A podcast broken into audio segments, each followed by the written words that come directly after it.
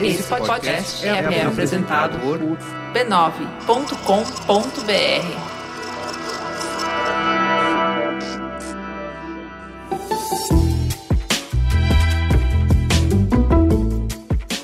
Mamileiros e mamiletes, eu sou a Cris Bartz. Eu sou a Juva Lauer e esse é o Mamilos, o podcast que faz jornalismo de peito aberto. Puxa o banquinho, passa o café e vem para a conversa. Chegou a hora do nosso exercício semanal de respeito e empatia. Vamos juntos. Bora pro recado do anunciante. Ju, você sabia que desde 87 o Bradesco mantém o programa Bradesco Esportes e Educação? Eu sabia, Cris. E a gente está aqui para falar que esse programa incentiva a prática de esportes como o vôlei e o basquete por meninas a partir de 8 anos para promover cidadania e inclusão social. Além de participar do aprendizado esportivo, elas também recebem uniforme, acompanhamento médico, psicológico, fisioterápico e nutricional, além de informações e orientações sobre higiene, estresse, adolescência, prevenção do uso de drogas, gravidez precoce e vários outros assuntos que têm a ver com essas idades. É importante ressaltar também, Cris, que o programa é destinado a todas as meninas, independente de peso, altura ou outras características físicas. Se quiser saber mais do programa Bradesco Esportes e Educação, é só acessar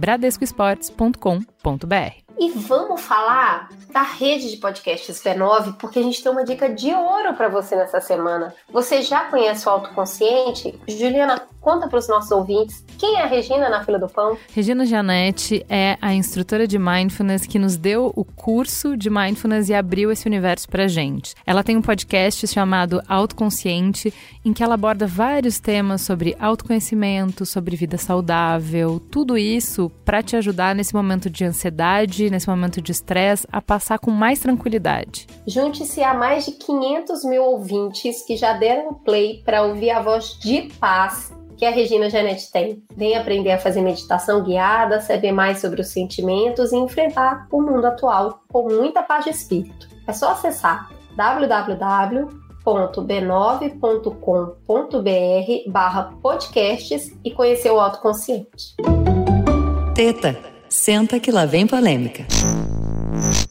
E vamos pra teta? Bora! Um dia a gente acorda e o mundo como conhecemos tá de pernas pro ar. Tudo tá mudando numa velocidade que a gente não consegue acompanhar. Isso gera medo, negação, insegurança, descrença e mudança. Muita mudança. Para onde? A gente ainda não sabe também. Mas de uma única coisa não temos dúvida. Estaremos juntos nessa trajetória com empatia, respeito, tolerância e pitadas de bom humor, para perguntar, para entender, para se informar, para chorarmos juntos, para comemorarmos os avanços e rirmos das pequenas alegrias da vida em tempos de isolamento social. O Mamilos também não tem como continuar igual. A gente está inaugurando hoje um novo formato para viabilizar a continuidade do programa. Todos os funcionários do B9 já estão em quarentena há uma semana e a nossa hora também chegou. A gente teve que abrir mão do olho no olho tão importante nas nossas conversas autênticas, complexas, empáticas. A gente teve que flexibilizar o nosso formato, a qualidade do áudio, a dinâmica dos debates. Outra coisa que a gente vai passar a fazer é dizer a data e o local da gravação para que as pessoas não tenham dúvida do tempo em que a informação está sendo divulgada nesse momento em que tudo muda tão rápido. Nas próximas semanas, o Mamilos terá diferentes formatos. Nessa semana, será uma áudio-reportagem. Conversamos sobre o tema da semana com diferentes pessoas via entrevistas e agora nós vamos costurar toda essa conversa. Vem com a gente conhecer novos formatos de peito aberto? Hoje é dia 19 de março de 2020 em São Paulo. Como não poderia deixar de ser, essa semana o papo continua a ser o coronavírus. Vamos entender melhor sobre qual é o cenário hoje, entender o que, que a gente já tem de progressão da pandemia, como que está no Brasil, e vamos falar de futuro, qual é o prognóstico, quais são as estratégias que a gente tem para combater, o que, que a gente está fazendo. Tudo isso são estratégias coletivas. A gente encerra com o último bloco falando de estratégias individuais. O que você pode fazer nesses tempos de crise para se proteger, proteger a sua família. Mas antes, com tanta atualização o tempo todo, sentimos que é importante explicar o que realmente é o coronavírus. Mas não vai ser nem eu, nem a Ju. Vamos ouvir a Rafael Ribeiro, que é doutora em biologia celular pesquisadora. Ela deu uma entrevista para o Diogo Rodrigues do canal Me Explica, diretamente da Itália, um dos países mais afetados pela pandemia. Lá, ela desenvolve um trabalho de pesquisa com uma equipe de virologistas. Rafa, por favor, explica pra gente o que é o coronavírus. O coronavírus é uma família de vírus, né? Essa família de vírus, ele não é o primeiro vírus da família coronavírus que circula entre os humanos, né? Em 2003, 2002, 2003, já teve em circulação um coronavírus chamado SARS. O SARS, ele foi muito bem contido, ele circulou um pouco aqui na Europa, mas o SARS, ele tinha uma característica um pouco diferente, ele tinha sintomas muito graves então ele não tinha sintomas brandos, né? Assim, só uma tosse ou só febre. E a pessoa já era imediatamente internada com uma pneumonia, insuficiência respiratória aguda. Outro coronavírus que também tem ainda em circulação, né, entre nós humanos, é o MEVS, que circula só na região do Oriente Médio, mas ele ainda existe e ele mata, tem uma taxa de mortalidade bastante alta infelizmente. Os coronavírus, na natureza, os vírus eles têm reservatórios, né? Então, um dos principais reservatórios aí dos corona são os morcegos. Então, a gente ainda não sabe como que esse novo coronavírus saltou evolutivamente do morcego para a espécie humana. Então, os vírus eles precisam ter alguma mutação ou um ganho de função, né, que dê para eles a capacidade de passar do animal para o humano, né? Senão eles ficam infectando entre os morcegos ali, que é outro assunto. Já deu para entender que esse vírus não veio do nada e que houve algumas evoluções desde que ele foi descoberto.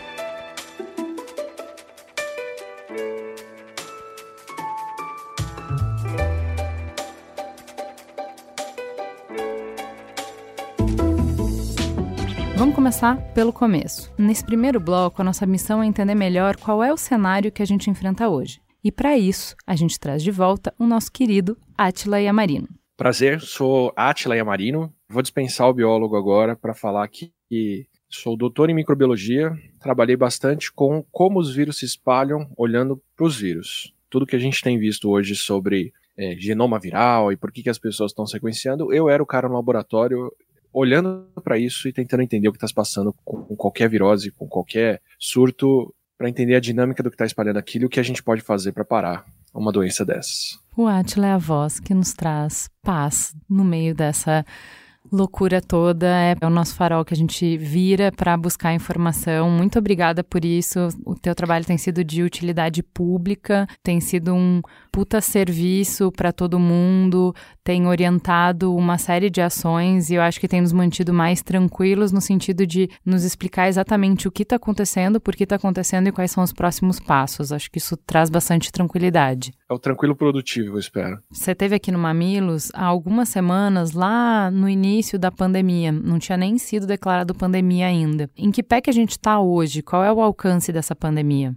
Quantos países foram atingidos? Quantas mortes a gente tem? Quinta-feira, dia 19 de março, às 11 da manhã, a gente tem 227 mil casos e 87 mil pessoas curadas de coronavírus. E esse curadas tem uma, uma importância grande dentro do que eu vou falar agora, assim. Esses números, quando você ouvir, mesmo que você esteja ouvindo a gravação, já estão desatualizados. A dinâmica dessa doença está mudando muito rápido e vale mais a gente olhar para grandes tendências e para onde a coisa está caminhando. E as grandes tendências são que a Europa virou o centro do surto por enquanto. Por enquanto, isso só quer dizer que os outros lugares estão atrasados e o vírus foi primeiro para a Europa e está indo depois para os outros lugares. A grande tendência é que quase todo país que começa a ter mais de mil casos continua crescendo com o surto. É um vírus muito difícil de conter e segurar dentro dele. Eu falo de 85 mil casos curados, porque a maior parte desses casos curados estão dentro da China, que passou por 80 mil casos e agora está registrando menos de 100 a cada dia, o que quer dizer que eles estão a caminho de não ter mais coronavírus dentro do país. Isso é basicamente a segunda grande potência do mundo, talvez a primeira grande potência do mundo até o fim do ano, tendo que parar e dedicar recursos para conter uma doença seríssima que parou o país. E os outros países todos que não estão encarando com esse grau de seriedade estão sendo parados. Então, enquanto a gente fala, a Itália já atingiu 35 mil casos e segue crescendo vertiginosamente. O Irã também já está em 18 mil casos, crescendo vertiginosamente. E a Espanha no mesmo caminho. Outros países ainda estão conseguindo conter um pouco o vírus. A Alemanha e os Estados Unidos vão ter muitos problemas nos próximos dias. Já é uma pandemia, o vírus já atingiu quase todo o país do mundo. A questão é onde cada país está nessa linha do tempo. Se eles estão nos primeiros casos, se eles estão no começo da progressão, como é o caso do Brasil, ou se eles já estão em franco crescimento, como é o caso de grande parte da Europa, do Irã e dos Estados Unidos. Basicamente, quem está fora disso e não está crescendo dessa forma são China, Coreia do Sul, Japão e Singapura, por enquanto. Qual é a situação do Brasil hoje? A situação do Brasil hoje é que a gente está atrasado temporalmente. O Brasil, desde muito cedo, deixou de acompanhar os casos diagnosticados para acompanhar os casos de pessoas que são internadas e depois são diagnosticadas com coronavírus. Provavelmente porque faltam testes. Quando a gente conversou lá no comecinho, um dos assuntos que a gente falou é como o fato de todo mundo depender de reagentes importados e testes que teriam que ser feitos com material de fora, deixaria a gente vulnerável porque o mundo inteiro vai correr para ter acesso às mesmas coisas. E é o que está acontecendo. E aí a gente tem que fazer o que dá,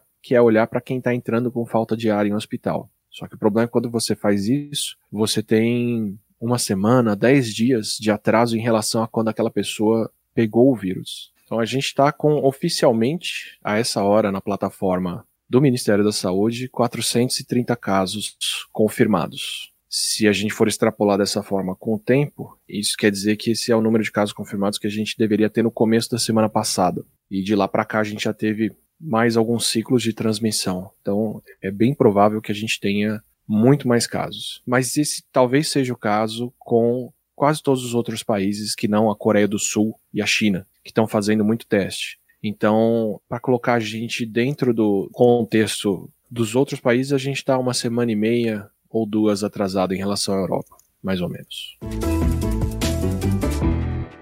Aqui a gente vai interromper um pouquinho o papo com o Átila para trazer para a conversa a perspectiva dos profissionais de saúde que estão na linha de frente no enfrentamento da epidemia. Primeiro, a nossa musa Denise Ornelas, que é diretora de comunicação da Sociedade Brasileira de Medicina de Família e Comunidade, vai nos ajudar a compreender melhor a doença causada pelo Covid-19, que tem muita gente ainda que teme em chamar de uma simples gripe. Olá, muito bom estar aqui para a gente poder conversar um pouquinho sobre esse assunto que faz parte agora do nosso cotidiano, a pandemia do coronavírus. Acho que a vida de todos nós está mudando por conta disso, né?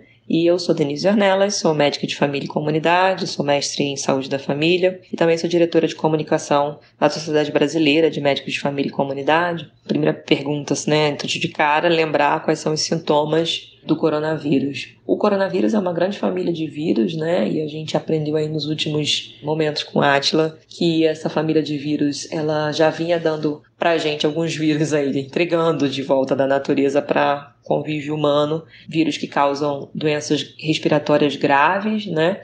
Então a gente teve primeiro a SARS, que era causadora aí da, de uma síndrome respiratória aguda severa, depois o MERS, e agora a gente tem o novo coronavírus de 2019, que tem um comportamento parecido, semelhante em relação à sintomatologia, né?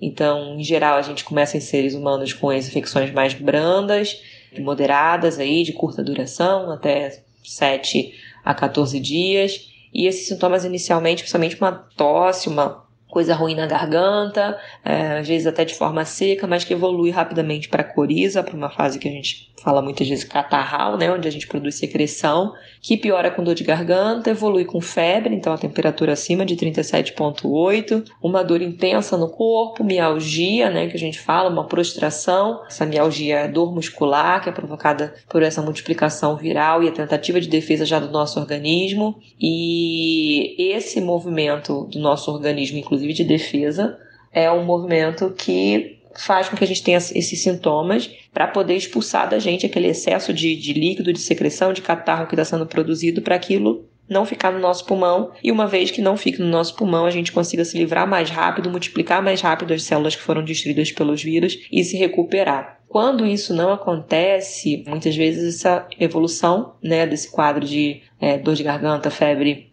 tosse, mialgia, pode progredir para uma infecção respiratória importante, muitas vezes fazendo uma pneumonia, então os pulmões eles ficam afetados, existe destruição do tecido pulmonar, por isso que é tão é, delicado, e dependendo do do avanço dessa destruição pulmonar, das condições que o meu organismo já tem antes, é, a resolução desse quadro ela vai ser mais difícil por conta da dificuldade que eu tenho de realmente controlar, fazer esse balanço hídrico, tirar essa água toda que fica em excesso, que é essencialmente produzida. Então, de uma forma bem básica, assim, para a gente entender, é fundamental que a gente consiga cuidar aí do nosso corpo antes também de contrair o coronavírus. A gente sabe que por isso as pessoas mais idosas, a partir de 60 anos, mas com uma progressão importante até os 80 anos é, de mortalidade, acabam tendo mais risco de desenvolver a doença grave, ter que ficar entubada, depender de uma UTI, depender de um respirador, para que o nosso corpo, além desse combate ao vírus, ele também tenha medidas de suporte de alimentação, né, que já você não consegue mais comer pela boca, então vai ter que ter essas medidas de cuidados com o corpo de forma geral, que facilitam que o corpo consiga sair daquilo e muitas vezes isso é feito com medicações e com todo um aparato tecnológico que precisa ser feito de forma intensificada, por isso tendo profissionais que estão ali 24 horas por dia te monitorando, é, sabendo como é que está a tua pressão arterial, sabendo como é que está seu batimento cardíaco, sabendo como é que está o seu controle hídrico, fazendo os exames, porque cada modificação dessa pode indicar para a gente a necessidade de fazer uma intervenção diferente. Então, apesar da gente não ter um tratamento específico, né, uma molécula específica para matar o bichinho lá, o vírus do coronavírus, a gente, como ser humano, como medicina, já evoluiu o suficiente para saber como lida com esses ataques que a gente tem de vírus diversos ao nosso sistema respiratório. O que, é que tem sido diferente, acho que nessa epidemia, especificamente nessa pandemia? Porque a, a rapidez entre o início desses casos que apareceram lá na China. E essa disseminação pelo mundo ela foi muito maior do que das outras vezes é, e muitas vezes pegou os sistemas de saúde de surpresa. Então, os sistemas não conseguiram se preparar. No início, a gente não conseguia nem saber direito qual era a forma de transmissão. Hoje, a gente tem bem documentado que a transmissão ela se dá principalmente pelas secreções respiratórias, pela saliva.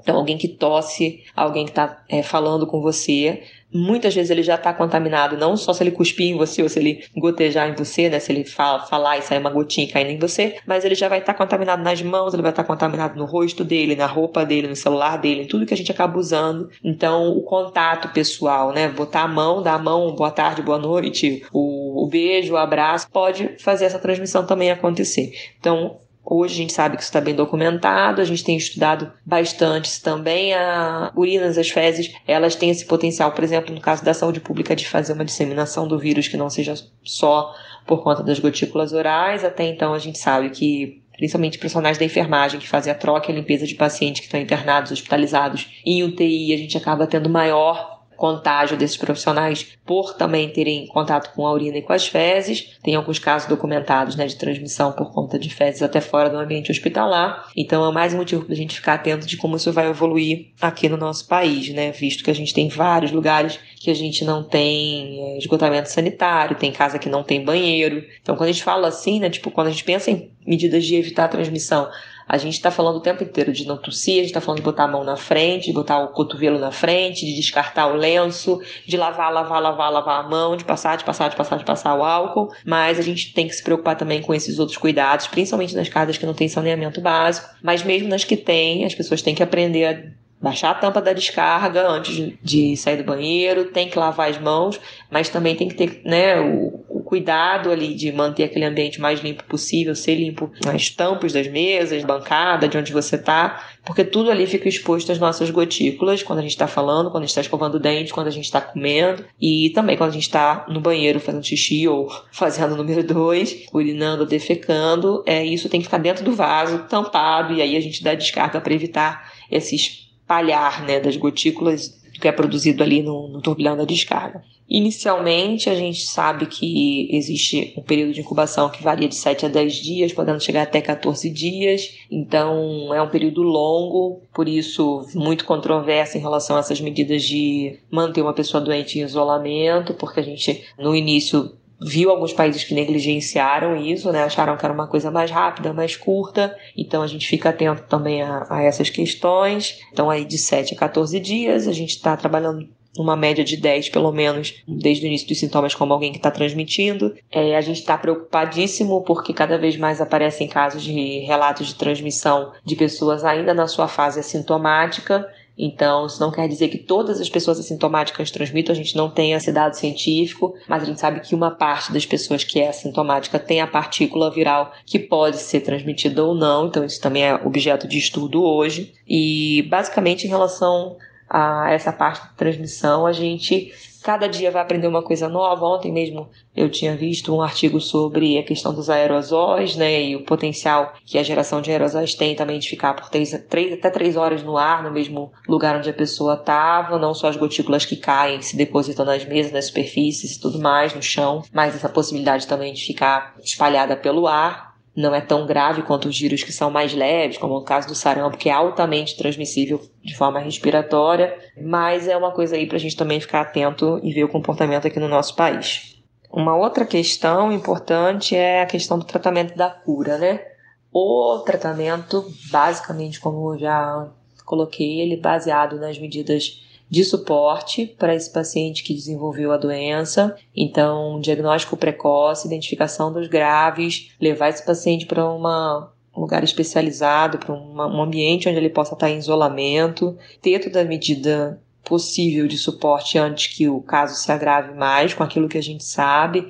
Então, isso inclui a gente conseguir fazer exames de imagem dos pulmões, manter o paciente monitorado, manter o paciente num estado de cuidado mais intensificado, por isso a necessidade dos leitos de UTI. E a questão do tratamento hoje, dia 19 de março, hoje está se falando demais da hidroxicloroquina, é, como uma molécula aí que muito usada no tratamento da malária desde 1930 Muitas vezes ela já foi vista como uma molécula, uma droga que poderia ser reemergente também, ser utilizada para tratamento de outras doenças virais. Por exemplo, se imaginou há pouco tempo atrás que o ebola pudesse ser é, parado pela hidroxicloroquina e não foi assim. Então, hoje se anunciou aí, né? O Trump foi lá, falou que o FDA ia liberar a molécula, houve uma corrida para as farmácias, as pessoas estão procurando a fórmula mágica, a solução mágica. Eu li cinco ou seis estudos hoje sobre isso, tanto que foram feitos na China quanto na Itália, e esse que foi divulgado do, da França. Hoje, o marcador que foi usado, inclusive, para determinar se os pacientes eles tinham sido tratados com a hidroxicloroquina numa combinação com a azitromicina, que é um outro antibiótico, tinham ficado tratados, o que foi usado foi saber se tinha vírus circulante no sangue ou não. Não está se falando nesses estudos ainda sobre resultados clínicos, pessoas que tiveram melhora clínica, passaram menos dias doentes, precisaram menos de UTI. A gente tem que ter muito cuidado com essas interpretações. Toda droga antimicrobiana, ela exige para a gente um esforço muito grande quando ela passa para a fase de testes clínicos e, e em muitas pessoas ao mesmo tempo. Uma ética muito grande, por mais que a gente tenha a pressão da sociedade, da indústria farmacêutica, porque muitas vezes a gente pode estar causando dano. Então, muito cuidado em relação a isso. Vamos ser esperançosos, vamos ser otimistas, vamos acreditar que a pesquisa pode ser promissora sim, mas sem correr na farmácia e acabar com a medicação de muita gente que precisa e que depende dessa medicação para outros tratamentos, outros cuidados. Então, hoje não existe um tratamento específico, existem vacinas sendo testadas, sendo planejadas de várias formas, mas a gente não tem um tratamento específico para isso. E aí a gente entra na questão da cura. Hoje, documentado no mundo, existem alguns casos de pessoas que tiveram a doença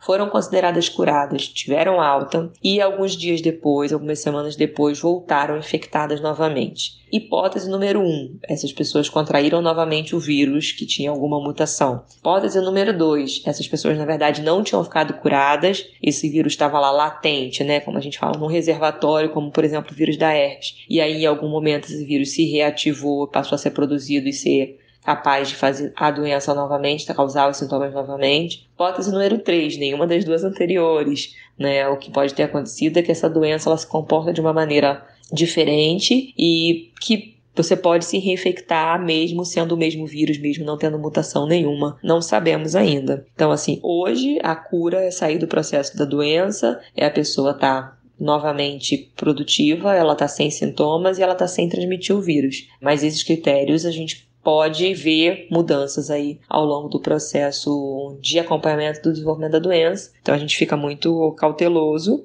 né? Mas por enquanto, tudo tem demonstrado pra gente que a maior, a imensa maioria dos casos, uma vez tendo a doença, ela parece não ser novamente atingida. A gente vai precisar esperar, inclusive, a sazonalidade né, desse vírus, saber como é que ele vai se comportar frente às estações do ano, frente a esses ciclos que a gente tem. O vírus da gripe, por exemplo, ele tem uma alta taxa de mutação de ano para ano, e é isso que garante que ele continue circulando entre os seres humanos, porque ele foge do nosso sistema imunológico. Como o corona vai se comportar a partir desse tanto de infecção de transmissão comunitária que a gente está tendo na Europa, agora no Brasil, teve na, na China, a gente ainda não sabe. Fica aí uma, uma pergunta a ver. Agora a gente vai conversar com o médico intensivista Cássio Borges. Ele atende no SUS do Rio de Janeiro e vai nos ajudar a conhecer um pouco da realidade de quem está no dia a dia tratando os pacientes infectados pelo Covid-19. Tudo bem? Meu nome é Cássio Borges, eu trabalho no Rio de Janeiro tem 15 anos e eu sempre trabalhei no SUS aqui. Eu faço parte de um, uma grande rede de atendimento aqui que atende as pessoas mais carentes e a gente está nessa linha de frente aí agora com a questão do coronavírus, né, o Covid-19. Quem que está pegando essa doença?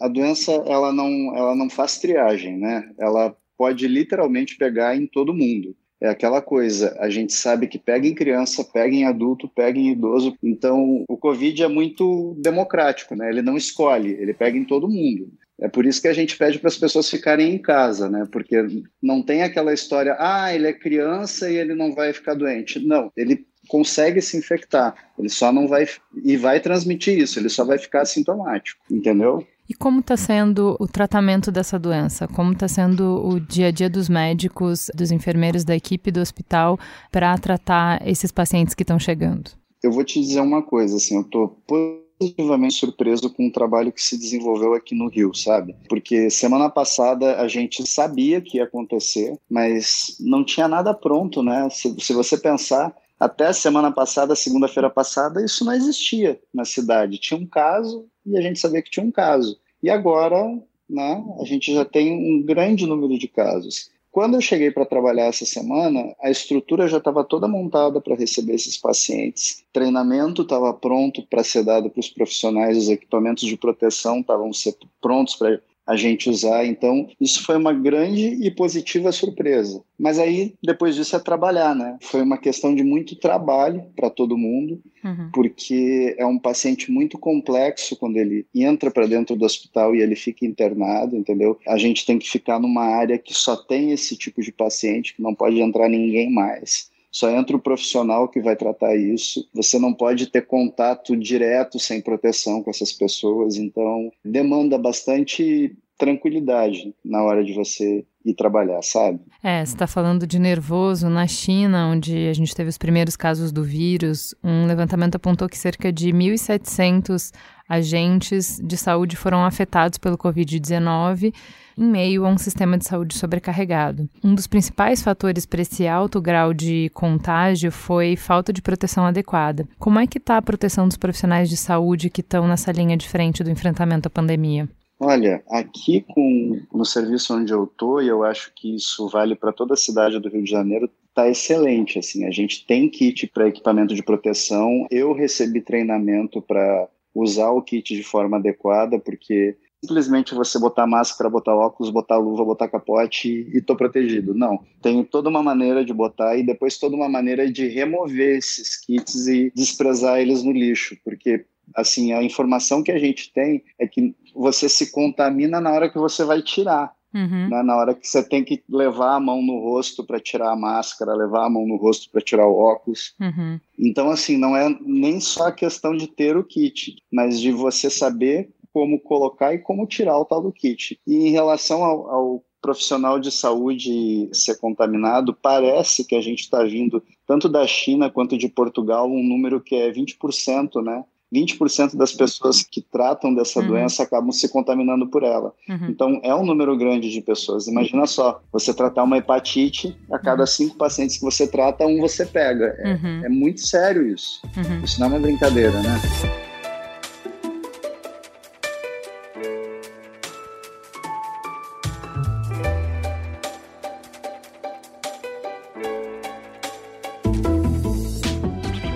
Então entrar no segundo bloco dessa conversa. Agora que a gente entendeu melhor o cenário, que está todo mundo na mesma página sobre a magnitude do desafio que a gente está enfrentando, vamos falar um pouquinho de futuro.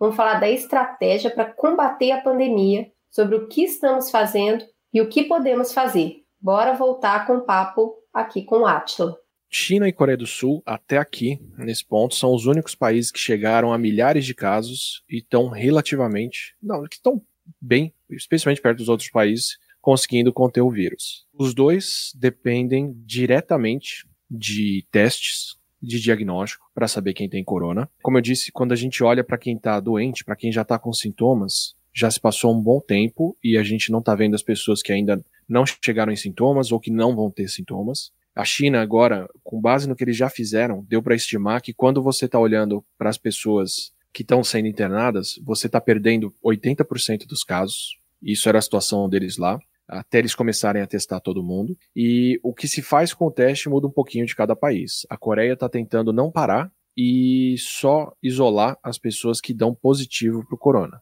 e quem está ao redor. Então eles têm drive-thru, onde você passa, faz o seu teste para coronavírus, vai para casa, na hora que você receber um SMS dizendo que você não tem o vírus, você pode voltar a circular. Se você receber um SMS dizendo que você tem ele, você tem que continuar em casa e o celular vai monitorar você para saber se você está cumprindo o que é pedido. Então eles estão tentando, por enquanto, isolar só quem necessário. Sem parar o país, sem ter que parar a economia, sem ter que parar nada. Eu vi que eles estão usando até monitoramento de cartão de crédito para ver se as pessoas que estão nesse quarentena, né, se elas estão se deslocando, por onde elas estão passando, enfim, para conter isso e é absolutamente essencial. Eles têm o caso da paciente 31, que é muito emblemático lá, que é literalmente a trigésima pessoa que chegou com coronavírus na, na Coreia, furou a quarentena, saiu, foi para Daegu, no interior do país, e foi quem começou o surto que eles têm até agora, com mais de 9 mil casos. Isso é uma pessoa que não fez parte do que tem que ser feito. A China não, não seguiu essa abordagem, porque a China estava no meio do surto, eles já estavam com o número de casos aumentando muito, e eles colocaram uma quarentena no, no, país todo e simplesmente travaram, fizeram um lockdown, que a gente fala, da região de Wuhan. Então ninguém entra, ninguém sai de casa, a não ser quando você pode sair pelo aplicativo te avisando. Então, tomaram uma medida muito drástica, uhum. puseram todo mundo em casa, porque eles não tinham como testar todo mundo, e depois fizeram o inverso. Quando tá todo mundo trancado em casa, uhum. eles saíram testando todo mundo para ver quem estava com o vírus. Uhum. Então, na China, você não vai para o posto de saúde, você avisa pelo celular que você está trancado em casa uhum. e o agente de saúde vem na sua casa para te testar. Tá. Funcionou. A China até agora é a única que estacionou o surto mesmo. Uhum. Eles chegaram a ter um auge e agora caíram. Só que eles fizeram isso dia 23 de janeiro, uhum. quando eles estavam com há 20 dias com casos registrados no país e só 260 pessoas com coronavírus diagnosticadas no dia 23. Uhum. Então, assim, se a China for a única receita de como se para o coronavírus, tem vários países chegando nesse ponto que não estão fazendo o mesmo que ela, incluindo o Brasil. E a Itália, que eu acho que é o, é o caso que parece ser mais assustador para gente. A Itália foi pega de surpresa no começo. Eles estavam só monitorando pessoas que vinham da China, provavelmente porque também não tinham testes suficientes. Receberam alguém vindo da Alemanha com coronavírus, que desenvolveu o que parecia uma gripe, ninguém testou porque a pessoa estava vinda da Alemanha, não estava vindo da China. Uhum. E isso semeou um surto muito grande na região da Lombardia. A Itália, nesse momento, já está em 35 mil casos. Em alguns dias, ela deve passar o que foi a China, só que ela deve passar o que foi a China sem parar. Travaram o país, já fizeram a quarentena, já travaram a região, já travaram o país inteiro, estão mantendo as pessoas em casa, mas eles foram fazer isso muito mais tarde no surto e ainda não viram o efeito de fazer esse isolamento das pessoas. Então eles ainda estão registrando 3, 4 mil novos casos por dia, uhum. ainda estão no começo do crescimento, ainda estão no que a gente vai ver até agora, no começo do que é a maior mortalidade do coronavírus em um país até esse ponto. É, eu quis dizer que é um país menor do que a China, né? Então a proporção de perda para eles, em termos relativos, é muito maior, né? Esse número absoluto de mortes representa muito mais para eles. Nas duas direções. Né? Nas duas direções. Hoje, enquanto a gente grava, a Itália tem 3 mil mortos, a China teve 3.200. Uhum. Na atualização de hoje, provavelmente, ou de amanhã, a Itália vai passar a China em número de mortos. Só que na Itália isso está em crescimento. Então a gente ainda vai ver muito mais casos acontecendo por lá e eles vão registrar muitas mortes ainda. É. Diferença fundamental que a gente vê em termos de estratégia de combate à epidemia na Itália e na China foi quando eles começaram a fazer o isolamento social. Então, em que momento do contágio, da disseminação, da circulação Exato. do vírus, eles conseguiram cortar esse crescimento exponencial, é isso? Isso. E é uma diferença em termos do surto de 10 ou 15 dias para frente. Tá, entendi. Nos Estados Unidos, vamos falar um pouco dos Estados Unidos, porque é um país que não tem sistema universal de saúde, por exemplo, a Itália tem para combater um surto desse porte. Também estão com dificuldade de testar, que nem no Brasil, e as respostas começam a aparecer agora, essa semana. Como é que é a estratégia deles? No que, que difere dos outros países? É, os Estados Unidos, dado o tamanho dado o problema que eles vão ter e dada a infraestrutura que eles têm, eles são o pior país. Dá para falar tranquilo. Porque eles não estão com a pior situação, mas eles são o país que tinha mais condições de já ter agido e testado, diagnosticado, acompanhado todo mundo desde o começo. Não fizeram isso. Os Estados Unidos levou muito tempo para testar os casos deles, embora eles tivessem evidências claras de que o corona já estava por lá. E aí o resultado é que eles têm pelo menos três ou quatro centros de casos de coronavírus acontecendo por lá, se não mais. Três claros nesse momento, tem Nova York, Washington, e aí é o estado de Washington, lá na costa oeste, não a cidade de Washington, e Califórnia. Pelo menos esses três estão em franco crescimento. Cada uhum. um desses tem potencial para ser uma Wuhan ou duas, eh, mesmo se eles pararem agora, o país e o, outros estados e outros cantos do país também estão crescendo muito. Então, ao contrário da Itália, ao contrário da Coreia do Sul, não sei dizer muito sobre o Irã nesse sentido, mas ao contrário da Itália e da Coreia do Sul, que são os outros que estão com mais casos, e da Espanha, uhum. os Estados Unidos não tem um centro com coronavírus, ele tem vários. Uhum. Então, chegou num ponto em que para eles vai ser mais difícil de agir, que eles vão ter que dividir os recursos entre muitos lugares e eles têm esse sistema de saúde que é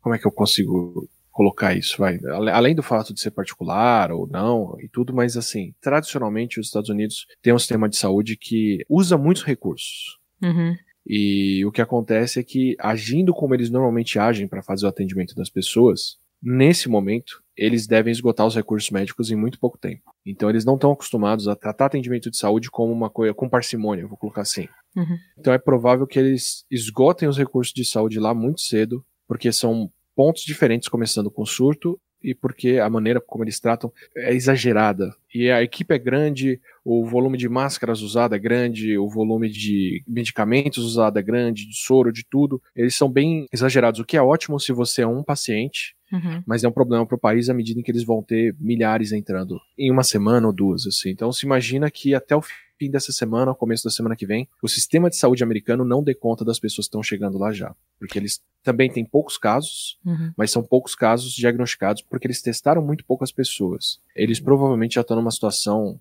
em termos de quantidade de, de pessoas com coronavírus muito mais séria por lá. Quando a gente fala desses países, tem duas palavras é, em termos de estratégia de combate ao vírus que se repetem. Uma é isolamento social e outra é testagem. Né? Então tem o método da Coreia, que é vamos reduzir o isolamento para diminuir o impacto do combate à epidemia na economia e a estratégia da China, que é a estratégia da Itália, que agora vai ser a estratégia dos Estados Unidos também, e de outros países da Europa, como a Alemanha, a França, que a gente está vendo que é, é o isolamento social. Explica para uhum. gente como o isolamento social atua. Como é que ele funciona, qual é o impacto que ele tem, como é que ele tem que ser aplicado para funcionar. Perfeito. Bom, o coronavírus é um vírus e isso dificulta muita coisa. Para vírus não tem remédio, para a grande maioria deles. A esse momento, mesmo se a gente desenvolver uma cura para o coronavírus na forma de um remédio, essa cura tem que ser primeiro é, usada nas pessoas que estão internadas em hospitais.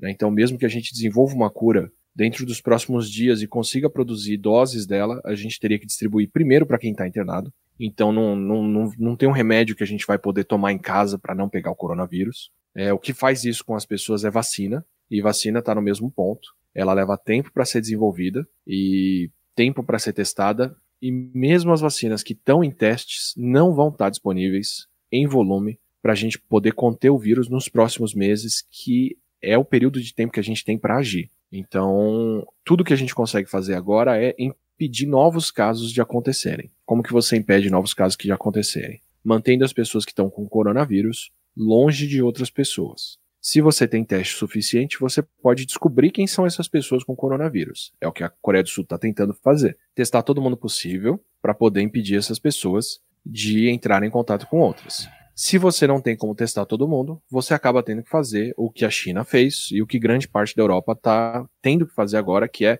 manter todo mundo isolado. Porque aí você isola quem tem o coronavírus e quem não tem. E você para o contato entre as pessoas e o vírus para de ser transmitido. Então, o isolamento funciona mantendo todo mundo em casa ou em qualquer espaço que você tem menos contato entre as pessoas, impedindo elas de circularem, impedindo grandes aglomerações de acontecer, impedindo escolas de funcionar, impedindo faculdades de, de funcionarem, trabalhos que exigem muitas pessoas juntas, transporte público e outras coisas para impedir a transmissão do vírus pelo ar. Tudo leva a gente a crer que esse é o único caminho que está funcionando até agora. Quais são as estratégias do Brasil? O que, que a gente está fazendo, considerando tudo isso tem uma coisa que eu acho interessante, né? Quando a gente compara, por exemplo, como você fez, é, os resultados que a China teve com os resultados que a Itália teve, a gente esquece do fato de que não existia um precedente, não existia um histórico na Sim. China, né? Eles não sabiam o que fazer, ninguém sabia o que fazer, não existia isso. E a gente tem a vantagem de ter vários países, vários casos, vários protocolos diferentes para olhar o que, que fizeram e aplicar aqui. Exato. Então, dado isso, e você mesmo mencionou que a gente está atrás algumas semanas em relação a esses outros países, o que, que a gente está fazendo? A gente está fazendo pouco. É isso que a gente está fazendo. A gente está deixando o fechamento de escolas, de faculdades, de espaços a cargo de governos locais. Não tem uma medida central de para tudo e fecha tudo, o que é um problema, porque quem decide fechar toma um prejuízo que quem não fecha não está tomando agora, embora o prejuízo social aconteça para todos. A gente tem relativamente poucas medidas para incentivar as coisas a irem nessa direção. Então, o que, que eu quero dizer com medidas para incentivar as coisas a irem nessa direção? O governo não pode falar para cada empresa que ela tem que fechar, mas ele pode fechar a escola, ele pode fechar a faculdade. Nem todos os estados, nem todas as cidades estão nesse ponto, deveriam. E o governo pode fazer como fez, por exemplo, o governo da Dinamarca ou como fez o governo da Holanda, que virou e falou: olha, se as empresas dispensarem todos os funcionários e não demitirem eles, eu vou cobrir tantos por cento do salário deles. 75, 90%. 75 na Dinamarca, 90 na Holanda. O Japão também tem um plano desse. Uhum. De manter as pessoas ganhando salário enquanto isso. Não só para não parar tudo e as pessoas não perderem a condição de vida delas, mas também para incentivar os trabalhos a pararem e mandarem as pessoas para casa. Então a China teve essa política, tudo bem que dentro do regime político deles isso é mais fácil de fazer, Sim. mas a China desde o começo deixou muito claro: teste não pode ser pago, tratamento não pode ser pago, porque eu quero testar todo mundo e eu quero que todo mundo seja tratado e pare de andar por aí com o vírus. Uhum. Tudo bem, a gente tem o tratamento pago aqui, tem poucos testes aqui, mas a gente não está tomando as outras medidas para parar a situação toda. A gente não está encarando isso com a seriedade que demanda. Imagina que você está numa estrada, uhum. correndo muito rápido, Uhum. e essa estrada tem algumas saídas. E se você perder essa saída, você vai ter que andar mais quilômetros até pegar a próxima. Os nossos quilômetros são mortos. E a cada saída que a gente perde, a próxima está lá na frente. Então, a Itália perdeu a janela de fechar com 200 casos por dia. Eles fecharam com 700 casos por dia. Alguns dias depois, Uhum. uma semana depois. Uhum. O volume de mortes que isso vai trazer para a Itália, a gente não tem como estimar, mas ainda está em crescimento e vai ser algumas vezes maior do que a China, com uma diferença de uma semana, 10 dias de ação. Em cima disso que a gente está rodando, quando não age. Considerando é, esses pontos preocupantes do que a gente consegue ter de prognóstico, visto o que aconteceu nos outros países é, e visto as decisões que estamos tomando, o que, que a gente tem a nosso favor? O que, que pode mitigar essa previsão pessimista? O clima, a gente tem a nosso favor. Deus é brasileiro mesmo, aqui até o clima ajuda a conter a epidemia. Por que, que o clima interfere? Porque o corona, ele é um vírus respiratório e ele depende do ar para poder ser transmitido. Então, se o ar está úmido, a gota de saliva ou o aerosol não tem muito para onde viajar, porque outras gotinhas de água juntam com ela e ela cai. Então ela não fica suspensa no ar por muito tempo. Se está quente, o vírus se degrada no ambiente mais cedo, mais rápido. Então, tudo indica que isso está fazendo a diferença. Os casos, os cenários e a transmissão do vírus está sendo muito mais frequente em países frios, mas não é uma garantia, não dá para contar com isso. Eu torço de verdade para que esse seja o caso e para que isso continue acontecendo, vai poupar o Brasil de ter casos de corona nas regiões com menos infraestrutura, tá? E isso seria uma benção de verdade pra gente, porque é uma coisa que acontece por sorte, mas que vai beneficiar muito o país, mas não dá para contar com isso. E a gente tem a vantagem de estar. Tá, tem duas outras. Tem a vantagem de estar tá atrasado em relação ao resto do mundo na pandemia. A gente recebe menos visitantes, a gente estava num período quente, então os surtos começaram aqui muito mais tarde, quando a coisa já era inevitável, e vieram dos Estados Unidos e da Itália, e não da Ásia, uhum. do Oriente Médio, como aconteceu com a Europa e com os Estados Unidos. Então, a gente consegue olhar para outros países, ver as medidas que estão tomando e até agora entender o que nos falta fazer aqui. Uhum. E, para nossa sorte, o coronavírus chegou em São Paulo, primeiro, entre quem tem muito dinheiro, e em Brasília, entre políticos. E não tem nada que mobilize o país mais do que gente com dinheiro e políticos passando por um problema. Então a gente tem isso a nosso favor, assim. O general Heleno Nós... tá com corona, né? Então, assim, se a gente precisar, é? se a gente precisava sensibilizar os políticos para avançar Exato. essa pauta rápido, é, isso aí o corona já fez por nós. Exato. Então, a gente fala de dengue o tempo todo, o dengue mata muita gente, mas não mata quem pode pagar para não ter mosquito ao redor. Uhum. Coronavírus não é o caso.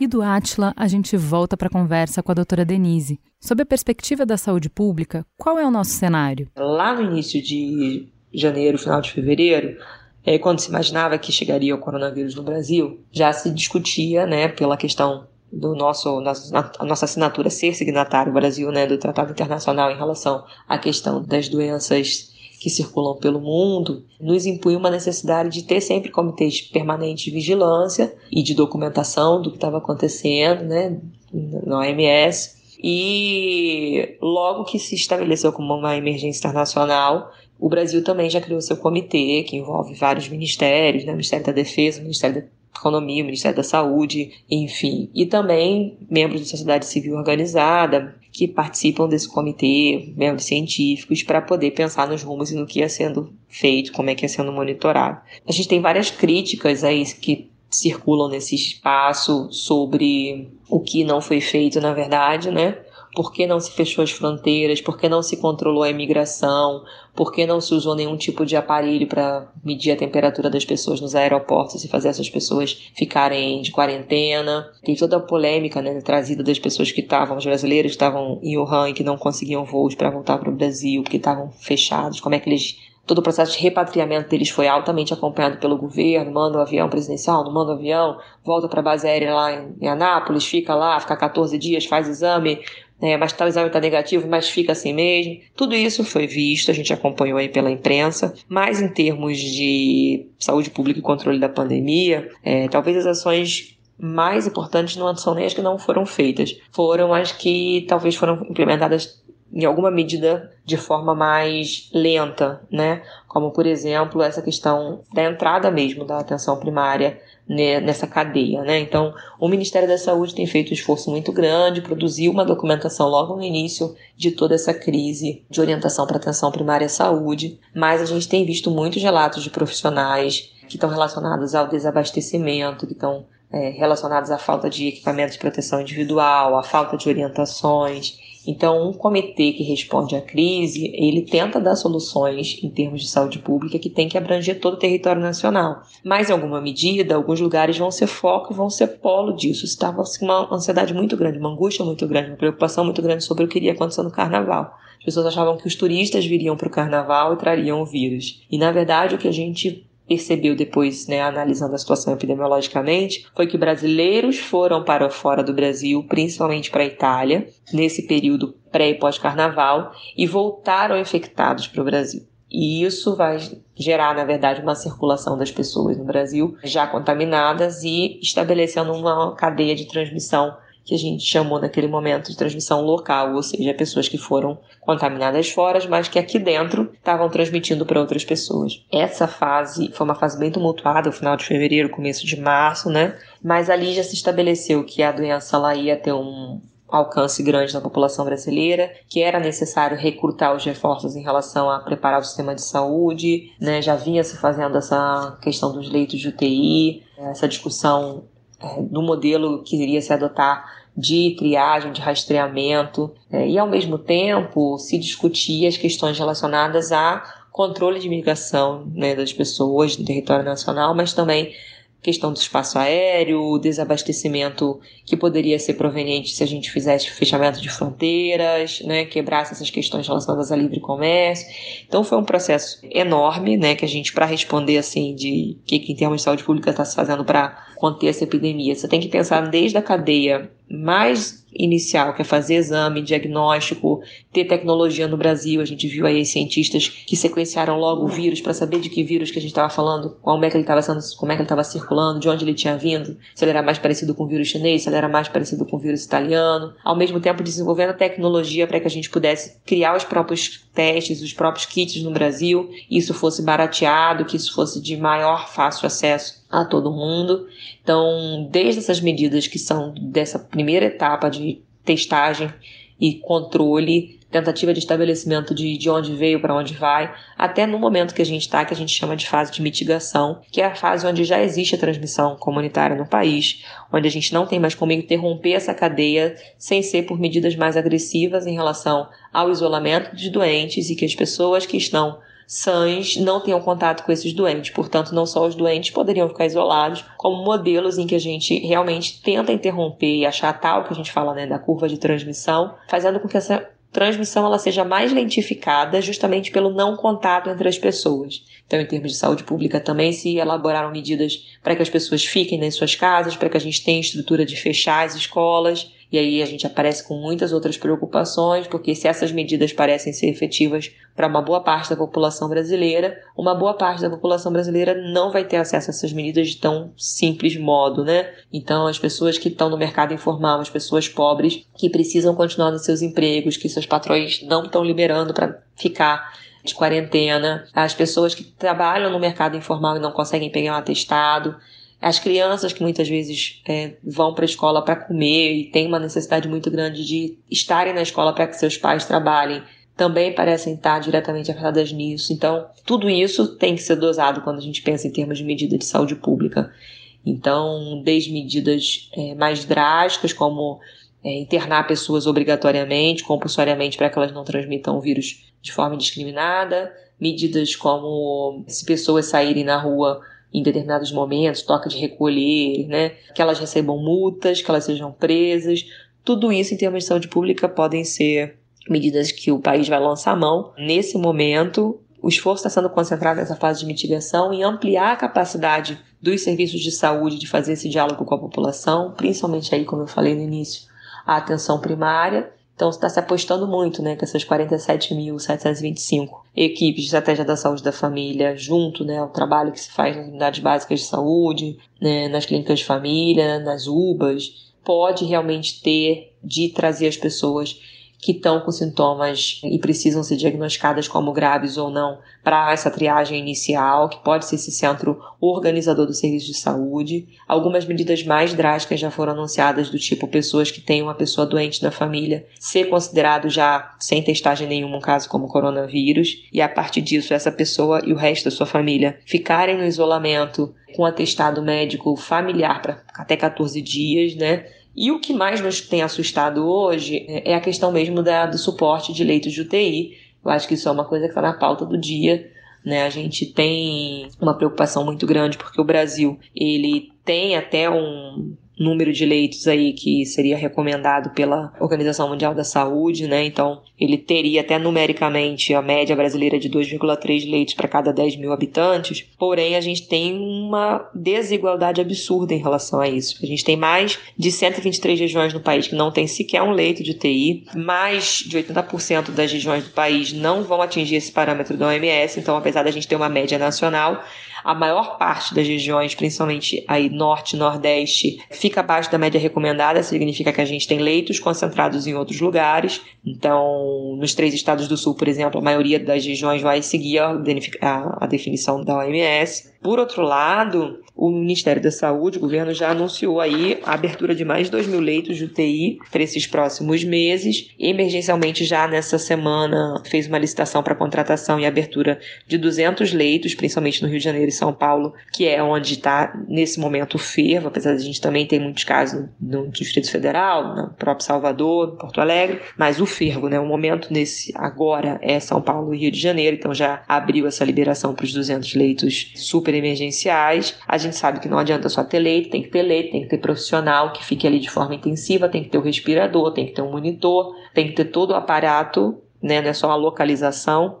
Então, essa necessidade de até 2 mil leitos a mais de internação intensiva vai ter um custo bastante alto, então precisa de uma liberação de verba extra, né? E isso está sendo acompanhado de perto aí pela imprensa, pela gente, mas é um motivo de cobrar, porque é isso, a gente tem regiões que têm desertos de leitos de UTI e a gente tem regiões como o Rio de Janeiro que tem muitos leitos de UTI, mas que a taxa de ocupação é maior do que a média nacional, que seria assim 78%, né, que o Ministério tem anunciado. Muitas vezes a gente sabe que no Rio de Janeiro a cidade fica com zero leito de UTI. E aí, essa coisa da vaga zero, o Sistema Único de Saúde, inclusive, tem que comprar tem que comprar de serviço privado esse leito de UTI e aí geralmente isso é feito por judicialização, porque a cidade fica sem. Então, como é que uma cidade que já vive nesse estrangulamento passa por uma fase de precisar de ter esses leitos reservados para as pessoas com coronavírus?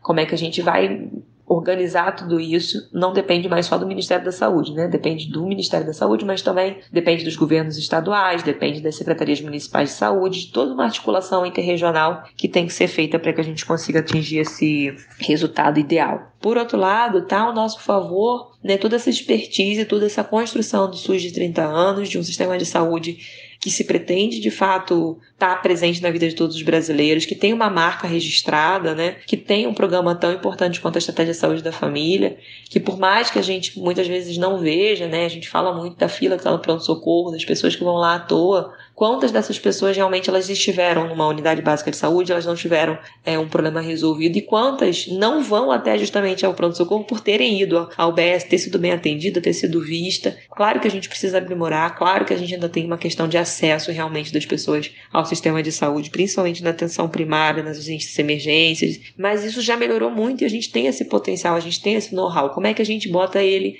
para o seu maior efeito, né? Para aumentar essa potencialidade. A gente no Brasil está desenvolvendo uma vacina específica, né, aqui no, no INCOR, no Instituto de Imunologia, que traz uma nova técnica de, de, vacinação, diferente de ser uma vacina inativada ou de ser uma vacina atenuada, mas uma vacina que tem né, partículas, pedaços do RNA, que é o DNA, código genético do vírus, é inserido no sistema de partícula, onde essas esses pequenos pedaços de, de RNA poderiam produzir as proteínas e não a partícula viral inteira e, portanto, aumentar a imunidade do ser humano antes do contato com a partícula viral comum, né, que circula. Então, tem pesquisas promissoras, tem possibilidades aí, mas eu acho que o nosso é maior força, né, o que tem mais a nosso favor nesse momento não é o tempo, não é o dinheiro, não é o investimento que foi planejado para esse momento agora, né, esse contingenciamento, é a nossa capacidade crítica, a nossa capacidade de dialogar, a nossa capacidade de enfrentamento, de usar essa crise para sair dela, de usar essa crise como uma forma de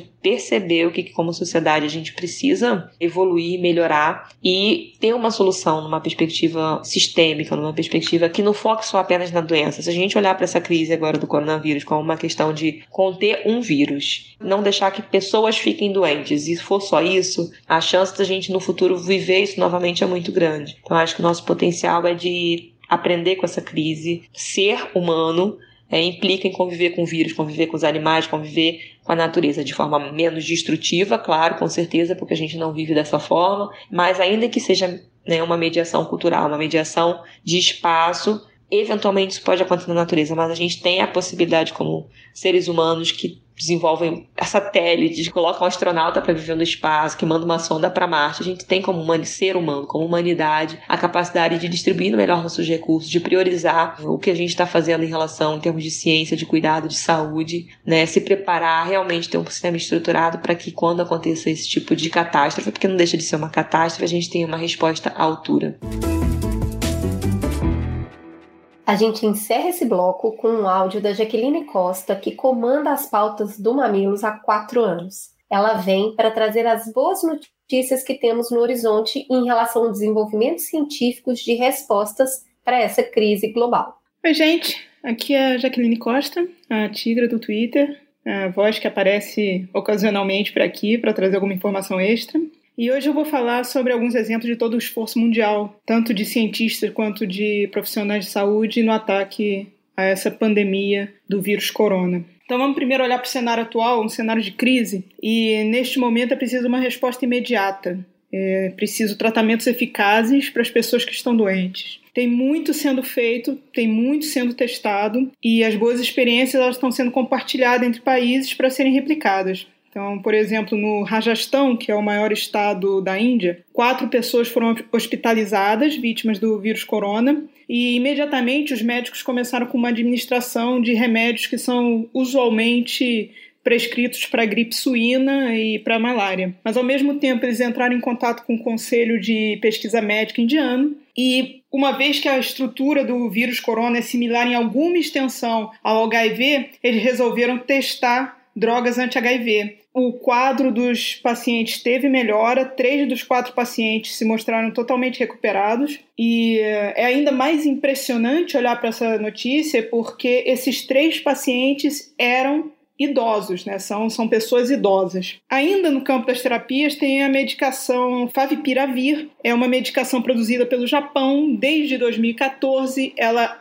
foi produzida, foi desenvolvida para ser administrada em pacientes de gripe e ela foi testada em cerca de 340 pacientes na China e apresentou uma grande eficácia. Os pacientes que estavam sendo tratados com essa medicação, em quatro dias, estavam testando negativo para o vírus corona, em contraponto a 11 dias, que é a média dos pacientes tratados com outros tipos de medicamento. A única coisa que eu preciso destacar é que os dois tipos de tratamento, tanto com as drogas anti-HIV quanto com o remédio Favipiravir, eles são eficazes no início dos sintomas de, do vírus corona. Eles não apresentam a mesma efetividade no tratamento de casos com sintomas severos. Olhando para casos com sintomas severos, o importante realmente é quando chega a esse ponto é fazer a respiração artificial, é colocar na máquina de respiração artificial. E nesse ponto, a Itália se viu com um problema com falta de válvulas para respiração, as válvulas respiratórias. Essas válvulas elas são usadas para conectar o paciente ao aparelho de respiração artificial. Elas têm um custo muito alto para o hospital, né? elas são vendidas para o hospital a cerca de 10 mil euros cada uma e cada válvula dura apenas 8 horas. Depois de 8 horas ela precisa ser trocada. Então, diante do quadro que se vê na Itália hoje, da quantidade de pessoas doentes em situação grave, os hospitais começaram a se ver baixos em estoque de válvulas respiratórias. Bom, uma pequena empresa de impressão 3D entrou em contato com um desses hospitais, se ofereceu para tentar fazer um protótipo numa impressora 3D das válvulas, fizeram esse protótipo, levaram ao hospital, teve um, um, ótimo resultado. Então, com esse desenho, eles voltaram, fabricaram mais válvulas, doaram para o hospital, porque o custo de fabricação dessas válvulas com a impressora 3D é cerca de um euro. Além disso, eles compartilharam esse projeto com uma outra empresa de impressão 3D para que assim eles possam atender a demanda dos hospitais italianos. Agora, no tocante à prevenção, há instituições ao redor do mundo pesquisando uma vacina para o vírus. Segundo a OMS, hoje há 41 iniciativas nesse sentido. Na Austrália, pesquisadores trabalharam em tempo integral por quatro semanas para entender como o sistema imunológico combate o vírus. Esse entendimento é essencial tanto para desenvolver medicações eficazes para a prevenção quanto para o combate. Na Holanda, o Erasmus Medical Center é uma universidade. Os pesquisadores dessa universidade descobriram um anticorpo que torna o vírus incapaz de infectar, além de ajudar na sua detecção. É uma detecção mais rápida. Olhando para desenvolvimento de vacinas especificamente, nos Estados Unidos teve o laboratório Moderna, que no dia 16 de março iniciou os testes em humanos. Na Alemanha, dois institutos principais estão nessa pesquisa, é o BioNTech, que fez parceria com a Fossum Pharma da China e com a Pfizer é, americana, no sentido de acelerar o processo de desenvolvimento de vacina, e tem o CureVac, que anunciou que até o final do verão europeu, eles já devem iniciar os testes em humanos da vacina que eles estão desenvolvendo. Além disso, tem no Brasil o Laboratório de Imunologia do Instituto Coração, da Faculdade de Medicina de São Paulo, em que os cientistas de diversas áreas investigam há cerca de um mês uma vacina feita por meio de partículas artificiais, são parecidas com esse novo vírus corona. De todas as pesquisas em torno de uma vacina contra o vírus corona, é possível que o país mais próximo de uma resposta seja Israel. Por quê?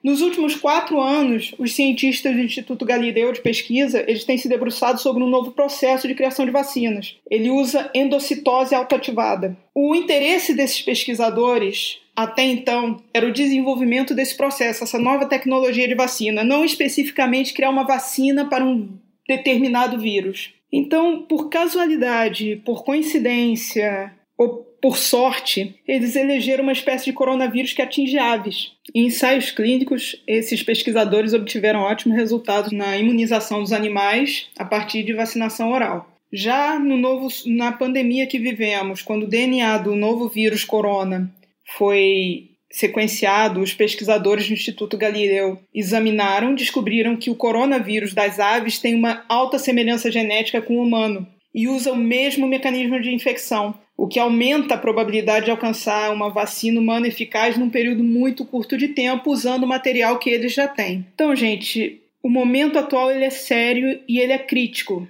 Porém, o sol está no horizonte. O que nós precisamos hoje, neste momento, é entender a nossa responsabilidade individual no combate a essa doença. É imprescindível que nos isolemos, é imprescindível que evitemos contato com outras pessoas ao máximo possível, seguir religiosamente as instruções de higienização de objetos, de alimentos, pessoal. A ciência precisa de tempo para trazer a solução. Esse tempo somos nós que temos que prover. Cuidado com saúde não é de responsabilidade dos profissionais de saúde, não é de responsabilidade dos pesquisadores, é de todos nós. Eles nos ajudam, eles nos socorrem, mas a responsabilidade é nossa. Nós precisamos ter isso em mente para que possamos passar por esse momento que estamos hoje.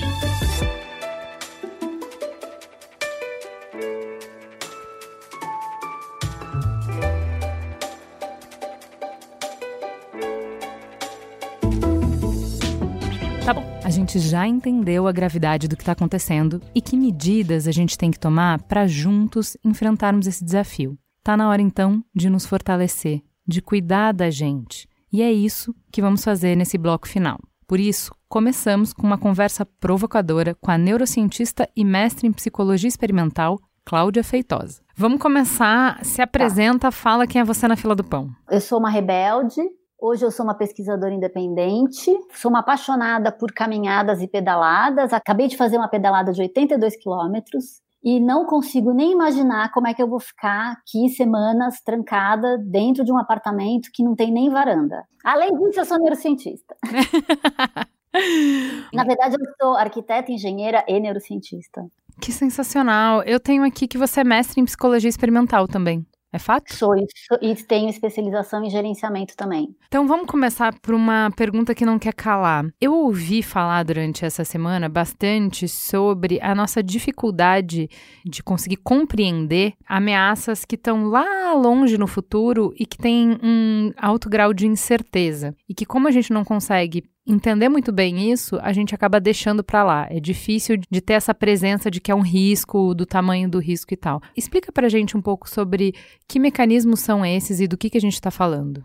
Tudo que está muito longe fisicamente e que está muito longe no tempo, né? Tudo que está longe no espaço e no tempo, é muito difícil para a gente se ver dentro dessas situações. O nosso cérebro não funciona assim. Isso uhum ajuda a explicar por que, que a gente não sofre tanto quando tem um tsunami do outro lado do mundo, uhum. se tivesse do lado da gente, e é por isso também que a gente entende por que, que é tão difícil as pessoas fazerem aposentadoria. Uhum. Porque elas não conseguem se planejar para um futuro tão distante onde vão precisar de dinheiro. Essas são questões bastante estudadas dentro da neurociência. E quanto maior o grau de incerteza, a dúvida, mais facilmente a gente quer negar. O nosso cérebro, ele não consegue lidar com dúvidas de forma alguma. Então, o que a gente faz? A gente nega.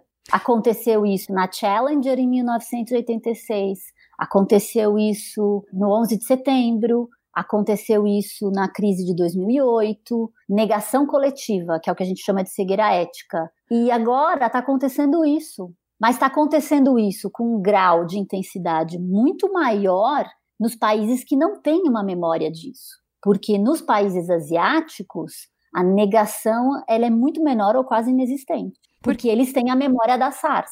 Entendi. Que não chegou aqui no Brasil, por exemplo. Que não chegou no Brasil, porque inclusive eles conseguiram reagir à SARS. E como a SARS matava muito mais, aquele vírus era muito menos contagioso, ela ia acabar mais rápido. Uhum. E as pessoas aqui estão focando que ela mata menos, então por que a preocupação? A uhum. preocupação é justamente porque ela mata menos e porque o contágio dela é muito maior. Então pode morrer muito mais gente se não existe ação.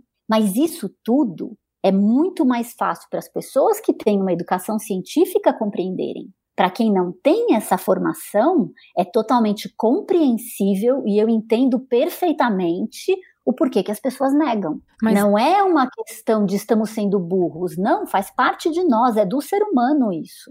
Perfeito. Então, se a gente entende que existe um mecanismo que para várias outras coisas, a gente fala bastante aqui no, no Mamilos, teu laço, teu nó. Tua maior qualidade também pode ser o teu maior defeito. Então, existe um mecanismo que funciona para várias outras coisas, mas que o ônus dele é que ele nos deixa desprotegidos para esse tipo de ameaça. Entendendo que é assim e que as pessoas vão negar, como é que a gente pode fugir desse gatilho? Como é que a gente pode usar um outro caminho para que as pessoas entendam o que está acontecendo? Adianta brigar? Adianta xingar? Adianta gritar? Adianta chamar de burro? Bom, eu vou um pouco mais longe. Não só não adianta, quanto essas pessoas que estão fazendo isso porque estão conscientes e querem alertar aqueles que estão em negação, elas na verdade estão fazendo um desserviço. Porque ao fazer isso, você não está só fazendo com que a pessoa que nega se afaste de você, mas como está fazendo pior, ela vai negar por mais tempo, porque ela vai recuar ela vai se sentir agredida, ela vai se sentir criticada e ela vai demorar mais tempo para sair da negação. Aí nessa questão nós temos duas coisas que nos ajudam muito. Uma é o que os estudos da neurociência nos dizem, que a gente aprende muito mais com uma perspectiva positiva do que com uma perspectiva negativa. Então, se nós queremos sensibilizar as pessoas que estão em negação, nós precisamos vir com argumentos que mostrem que, fazendo X, poderemos ter um cenário positivo. E não utilizar o discurso de que vai morrer muita gente se a gente não fizer nada. Então, mas olha só, a gente tem aqui justamente aquele cenário do gatilho perfeito para esse sistema que você nos explicou, que é eu tenho um impacto negativo imediato, mensurável, que eu consigo compreender, que é eu vou ter que mudar meu estilo de vida, eu vou perder dinheiro, eu vou perder afeto, enfim, é, tem uma série de perdas que são, eu consigo entender exatamente o que, que elas significam e são imediatas para um ganho que é hum, lá distante, não é certo e uhum. difícil de mensurar. Então, a conversa nesse patamar me parece que é muito difícil das pessoas conseguirem se conectar. Sim, porque, na verdade, o que, que a gente precisa fazer? Se é natural para o ser humano a negação, mas é muito mais importante para a sociedade atual abraçar a incerteza, isso é um processo que a gente tem que fazer o quê? Entender como é que o nosso cérebro funciona, desconstruir tudo isso. Desconstru... Quando eu digo desconstruir, é dissecar, entender como ele acontece, para a gente começar a replanejar um outro tipo de comportamento. É psicologia comportamental cognitiva. Uhum. É como se a gente tivesse que fazer isso hoje coletivamente para construir um novo comportamento. E aí eu falei da neurociência. Uhum. Agora eu entrei na psicologia, falei como é que a gente tem que fazer isso. E dentro ainda da psicologia, o que é muito importante é as pessoas andam nos últimos meses, talvez alguns anos, poucos, usar uma palavra que estava esquecida há muito tempo, que é empatia. Uhum. E aí todo mundo fala de empatia, fala de empatia, só que este momento é necessária uma empatia gigantesca para todos aqueles que negam. Uhum. Porque é só com muita empatia que a gente vai conseguir conversar. Entendi. A gente precisa do que as, o que as pessoas chamam de vários termos. Eu chamo de comunicação construtiva. Uhum. Tem gente que chama de comunicação sustentável, comunicação empática, comunicação assertiva. Todas elas nasceram da comunicação não violenta. E o que, que precisa ser feito? Não é você querer falar, falar e convencer o outro. Isso não existe. Você precisa conversar com essa pessoa, perguntar, escutar o que que ela está vendo. Talvez ela mesma consiga compreender a situação. É interessante porque assim eu tô vendo vários amigos exasperados com o comportamento dos pais. Porque pessoas idosas têm mais resistência natural a mudar hábitos, mudar a rotina, né? E o que a gente está falando é de uma mudança que afeta drasticamente a rotina das famílias. E aí essas pessoas têm não é que não vão fazer, mas elas têm outro ritmo, outro tempo, outras resistências. E aí eu vejo os filhos exasperados, porque o tempo é agora. A gente já falou bastante aqui no programa sobre como, em tempos de crise, o tempo é uma variável muito sensível. Então, assim, fazer daqui uma hora, fazer daqui um dia, fazer daqui uma semana faz toda a diferença no resultado. E como a gente está falando de um caso de vida ou morte, literalmente, para essa população de risco, os filhos ficam exasperados como assim a minha mãe vai sair de casa? Como assim ela vai continuar trabalhando? Ou como assim ela vai continuar tendo alguém trabalhando para ela dentro de casa, entendeu?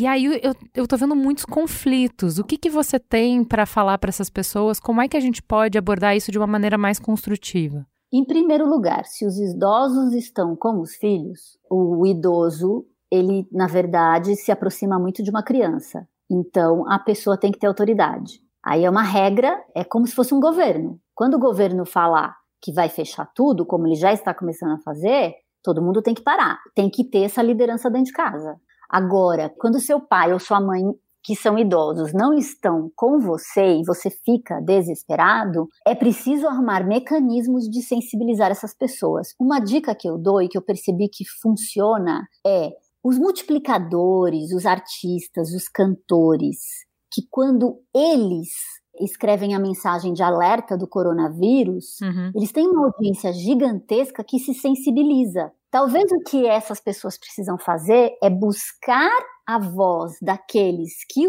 os idosos escutam uhum. e encontrar quais deles estão já usando essa língua vai ser mais fácil de sensibilizar esses idosos. Sabe que tem, dentro dessa linha do que você está falando, tem uma coisa que me sensibilizou muito, assim, eu fiquei muito impressionada que é o seguinte: o impacto para que as pessoas entendam a dimensão da coisa e o quanto a gente vai ter que abrir mão dos nossos hábitos e, e alterar as nossas rotinas, que foi a Globo dizer que não vai ter capítulo novo da novela das nove. Porque entenda, isso primeiro é muito faturamento e todo mundo sabe. Isso é um patrimônio cultural do brasileiro, né? Então uhum. isso é uma uhum. coisa que está na nossa cultura, que está no nosso hábito. E terceiro, as pessoas sabem que isso envolve uma economia gigantesca, né? Quantas pessoas estão envolvidas nisso? Marcas, trabalhadores, famílias, enfim. Então quando a Globo fala olha, é o meu maior produto e eu vou tirar do ar porque não tem segurança para manter ele e não é essa prioridade agora,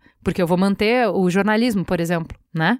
Então, assim, é, qual é a minha prioridade, entendi. entendeu? Eu acho que isso transmite mais informação para uma camada das pessoas do que eu dar dados, estatística, Exatamente. curva, especialista. Exatamente. A Globo News pode ficar o dia inteiro dando milhares de especialistas alternados, explicando, sendo didático, sendo enfático, alternando formas de falar que não vai ter o impacto de um simples comunicado. A partir de hoje não tem uma novela das nove. Então, mas é, então, mas é que tá. Isso, a neurociência ajuda a gente a entender por que que funciona. Porque a gente, nos estudos de tomada de decisão de neurociência, o que que eles nos mostram? Nós, seres humanos, nós aprendemos, não é do geral para o específico, é do específico para o geral, que está errado. Uhum. Mas, como é o caminho intuitivo das pessoas aprenderem, uhum. nós temos que ter isso, isso em mente Uhum. E utilizar exemplos para que as pessoas aprendam. Então, as pessoas não aprendem da estatística, porque da estatística seria o ideal. E você aplicar isso para os específicos. Mas não, as pessoas aprendem com as histórias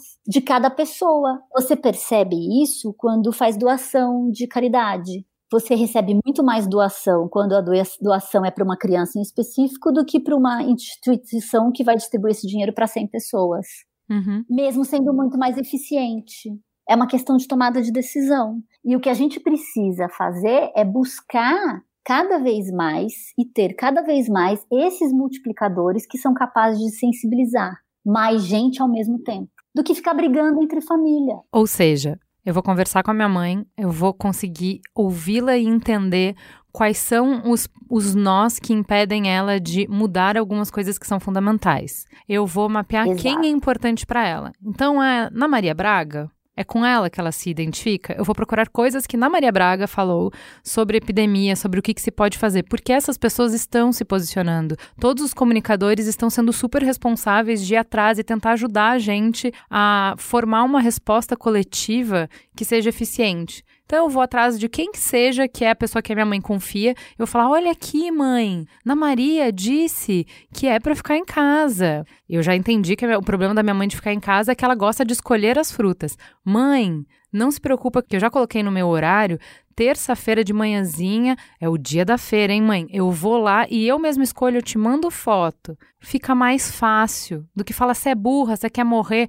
Uma amiga minha fala, mandou assim: mãe, só me diz qual é a cor do caixão que você quer assim. Não adianta nada. Sabe, não, não vai ajudar. Duas coisas. Primeiro, para os idosos que são muito orgulhosos, eu ainda indicaria uma outra coisa. Hum. Não é você que vai mandar o, a fala da, da Ana Maria Braga, que foi o exemplo que você deu. Uhum. Você vai arrumar um outro jeito dela receber essa informação. porque reduz as chances dela recusar. E outra, não é você que vai na feira escolher a fruta e ainda tirar foto, porque daqui a pouco ninguém vai sair de casa. Uhum. Então você vai arrumar um jeito de que essa fruta seja entregue. Perfeito. Mas é exatamente isso. A gente precisa tomar esses cuidados. Cláudia, entendendo que a gente está isolado, confinado em espaços pequenos e enfrentando uma ameaça real é, e sem precedentes para a nossa geração, como é que a gente lida com a ansiedade que é natural que vai vir desses momentos? Como é que a gente escapa da roda viva, do caminho natural do cérebro de ficar buscando informação o tempo inteiro, ficar no WhatsApp com mil notícias, notificações a cada minuto, com mais tragédia, com mais é, notícias preocupantes e ficando cada vez mais enclausurado, mais ansioso, mais sem ação? Como é que a gente sai desse ciclo? É, como estamos todos coletivamente nesse ciclo, o que a gente precisa é que as pessoas, cada uma se responsabilize por sair desse ciclo e cada um encontre o seu caminho. Então eu vou usar eu como exemplo. Eu devo estar praticamente dentro de casa já há umas duas semanas, com muito poucas saídas uhum. e estudando enlouquecidamente o coronavírus, porque são, por dia, 40, 50, até mesmo 100 artigos. Isso gera uma ansiedade gigantesca, não é só para mim que sou cientista, como para os meus colegas e para as outras pessoas lendo todas as milhões de notícias resultantes disso tudo. Uhum. Aí fica todo mundo muito na ansiedade. E aí o que, que eu fui sentindo? Eu comecei a emagrecer, ficar com muita olheira nessas duas semanas.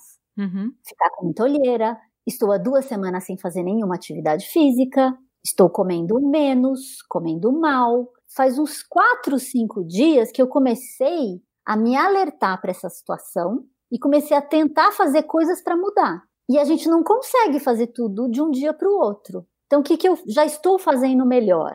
Faz três dias apenas, em duas semanas de loucura, que quando chega à noite, oito, nove horas da noite, no máximo às dez, eu desligo tudo. E a emergência, se tiver que vir, é no telefone fixo. Uhum. E eu já comecei a sentir, no primeiro ou segundo dia, eu não sinto o efeito disso. Mas eu já comecei a sentir um efeito benéfico. Eu estou com menos olheira, eu estou menos exausta. Já comecei a tomar o cuidado de prestar um pouco mais atenção na minha alimentação, porque eu não posso enfraquecer. E outra, nós precisamos cuidar do nosso corpo para ficar com uma imunidade um pouco mais alta. A gente não pode ficar com a imunidade baixa. E a ansiedade ajuda a abaixar todo, uhum. todo esse estado. E agora eu tenho um outro dilema. Como eu sou uma apaixonada por atividade física, caminhadas e pedaladas, eu tenho que resolver como que eu vou fazer atividade física dentro desse apartamento que nem varanda eu tenho. E eu ainda não resolvi esse problema. Eu já estou me sentindo desconfortável, uhum. mas é o meu próximo passo.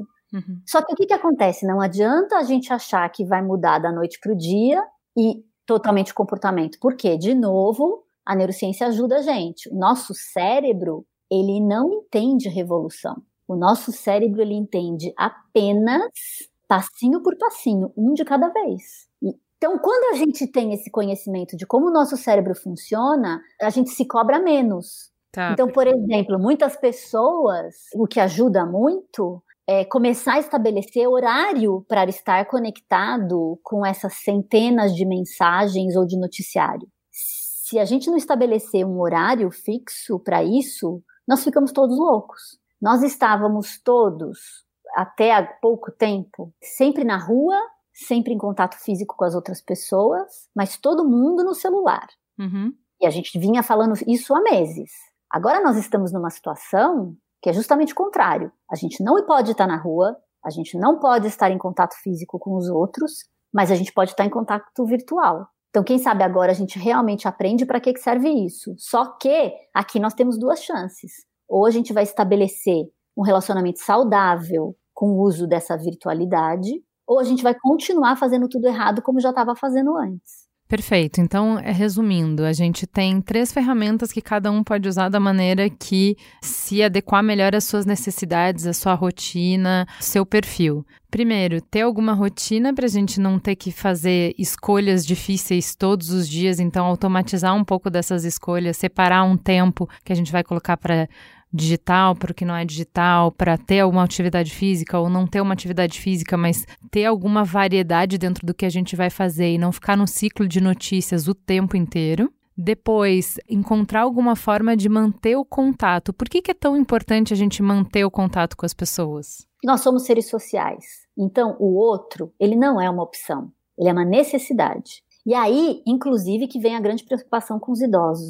Os idosos isolados eles não navegam tão bem nesse nosso mundo digital como a gente. Então, quanto menos digitalizado está esse idoso, maior a nossa preocupação com ele. Porque agora a gente precisa muito de usar esse meio, mas saber, obviamente, usar. Eu acabei de pensar numa coisa. É, nós não estamos numa guerra entre si, nós estamos numa guerra contra um vírus e nós somos obrigados a mudar de comportamento. Então, eu posso dizer para você que nós estamos enfrentando também uma guerra interna que é a obrigação de mudar de comportamento. E como uhum. eu te falei, como o nosso cérebro funciona, a gente tem que lembrar como é que se ganha uma guerra. São com várias batalhas.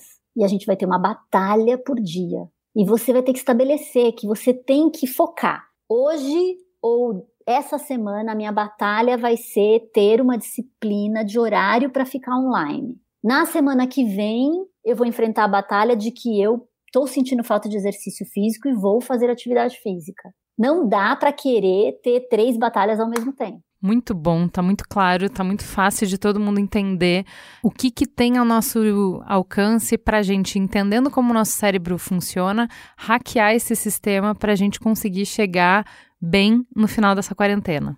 Sim, porque tem muitos estudos que mostram o seguinte: nós temos uma carga genética muito grande, muita coisa explicada pela nossa genética, mas a maior parte dos nossos comportamentos são explicados pela interação que a gente tem com o ambiente e pela nossa própria história, né? Por nossas experiências. Então, nós somos muito mais é, seres criados por nós mesmos do que seres automatizados. Mas tem muita gente que vive no automático. Então, a gente o que a gente precisa fazer é isso, entender cada vez mais como a gente funciona para poder desconstruir e replanejar, reconfigurar o nosso sistema. Crises são oportunidades sem precedentes para reflexão, para transformação e para crescimento. Convidamos três pessoas muito especiais para nos trazer um olhar inspirador sobre o momento que a gente está passando. Começamos com o querido pastor Henrique Vieira, que tocou muitos mamileiros no episódio A Nova Tradicional Família Brasileira. Este tempo de crise, de fragilidade, nos lembra o caráter passageiro da vida e o quanto precisamos uns dos outros. A vida é cheia de possibilidades, mas também é repleta de limites, um sopro, uma preciosidade rara. E agora estamos diante da nossa fragilidade. Olhamos para o outro e nos enxergamos. Somos a multicultural família humana. Ainda que não possamos nos abraçar fisicamente, chegou a hora de valorizarmos de fato a comunhão. Olhe para dentro. A humanidade habita em você. Todas as vidas do mundo cabem em você. Olhe para dentro. Você só se sustenta em comunhão. Desista da vingança e do ódio. Prefira o perdão. Olhe para dentro imagine um mundo sem armas, fronteiras, sem muros e opressão. Olhe para dentro. Descubra no silêncio o valor da solidariedade. Então, olhe para fora para o lado. Se comprometa com a dignidade humana, se desarme. Quem sabe é agora a hora de uma virada universal, um novo paradigma civilizacional, uma nova forma de viver e conviver e depois de vencermos o vírus, poderemos vencer, quem sabe, a fome, a desigualdade, a miséria, as guerras, os preconceitos, os massacres, os muros que separam e as armas que matam. Depois de vencermos o vírus, sairemos de nossas casas e encheremos as praças. Nos olharemos, tão frágeis e tão potentes, e nos daremos os abraços mais apertados do mundo. O mundo será salvo por pessoas pessoas que, em sua fragilidade, regam jardins de comunhão. Venceremos o vírus, mas sempre estará diante de nós nossa fragilidade. Que em tudo, então, o amor seja a nossa verdade. Continuamos com o padre Júlio Lancelotti, um padre que há décadas pratica o sacerdócio no centro de São Paulo, vivendo, acolhendo e protegendo alguns dos irmãos mais vulneráveis da cidade neste momento difícil que estamos vivendo, é um chamamento muito forte para que tenhamos solidariedade, que tenhamos a visão do outro, especialmente daqueles que são considerados os últimos, os descartados, os inúteis. Talvez um momento tão difícil como esse que nós estamos vivendo, que a angústia dê lugar à solidariedade, à gratuidade, à capacidade de ver o outro a partir dos que estão mais abaixo. Nesse sentido, nós temos que olhar com atenção para os irmãos e irmãs que estão pelas ruas da nossa cidade. A cidade está mais vazia e aí eles aparecem mais. As pessoas os veem no cenário urbano e muitos se incomodam. Muitos querem que eles desapareçam, querem tirá-los, mandá-los para outros lugares, sem cuidado, sem carinho, sem afeto, sem nem saber o nome. Que cada um de nós seja solidário. Todos podemos ter um gesto. Cada um de nós pode ter o cuidado, saber o nome, levar um álcool em gel, ter um carinho de um alimento, de uma palavra, de uma atenção. Cuidando com todos os cuidados necessários que temos que ter com todas as pessoas, mas não nos distanciarmos pela indiferença. O pior distanciamento é a indiferença, é negar a presença, é rejeitar, é tratar com crueldade. Que todos nós e cada um de nós seja um sinal de amor, seja um sinal de carinho, para que sejamos mais humanos. É isso que nós precisamos, humanizar a vida. E por fim, trazemos as palavras de Cléo Ademir Martins, que é escritora, e Yalorixá, do Ile Axé Aziwaju, de Santana do Parnaíba, em São Paulo, a Beni Xangô, do Apoa Fonja, de Salvador, na Bahia. Momentos de crise como esse, eu acho muito importantes para que a gente possa exercitar a humildade. O que quer dizer humildade, minha gente? Humildade às vezes é uma virtude muito pouco compreendida, como se fosse um servilismo, alguém que se abaixa, um abaixamento. Não é isso, não. Humildade é o máximo de síntese que alguém mortal pode atingir para, na continuidade, também conseguir a sabedoria. É a gente ter conhecimento do que somos efetivamente. E nós somos mortais. Nós somos sujeitos a um aniquilamento por uma pandemia ou por uma epidemia ou por uma gripe que nem se sabe de onde vem, que de repente nem epidemia não é. Assim como nós somos capazes também de compor uma obra, como qualquer uma das de Mozart, por exemplo, que nos imortaliza, não é? Que faz com que nós tenhamos em nós uma centelha divina. Eu acho que nós estamos num momento em que o silêncio é eloquente, que é importante a gente ouvir a voz do vento A gente chegar na rua, eu estou aqui em São Paulo, em Pinheiros, e vejo como a minha rua, que normalmente durante a semana é tão agitada, ela está calma. O que será que os sinais dos tempos querem nos dizer? Por que será essa pandemia agora? Há muita revolução ruim até de costumes. Não sei nem se o termo revolução é adequado, talvez até não seja. Há muita pouca fé. As pessoas não estão tendo fé, as pessoas estão empurrando com a barriga. Então, o que eu acho nisso tudo é que nós devemos,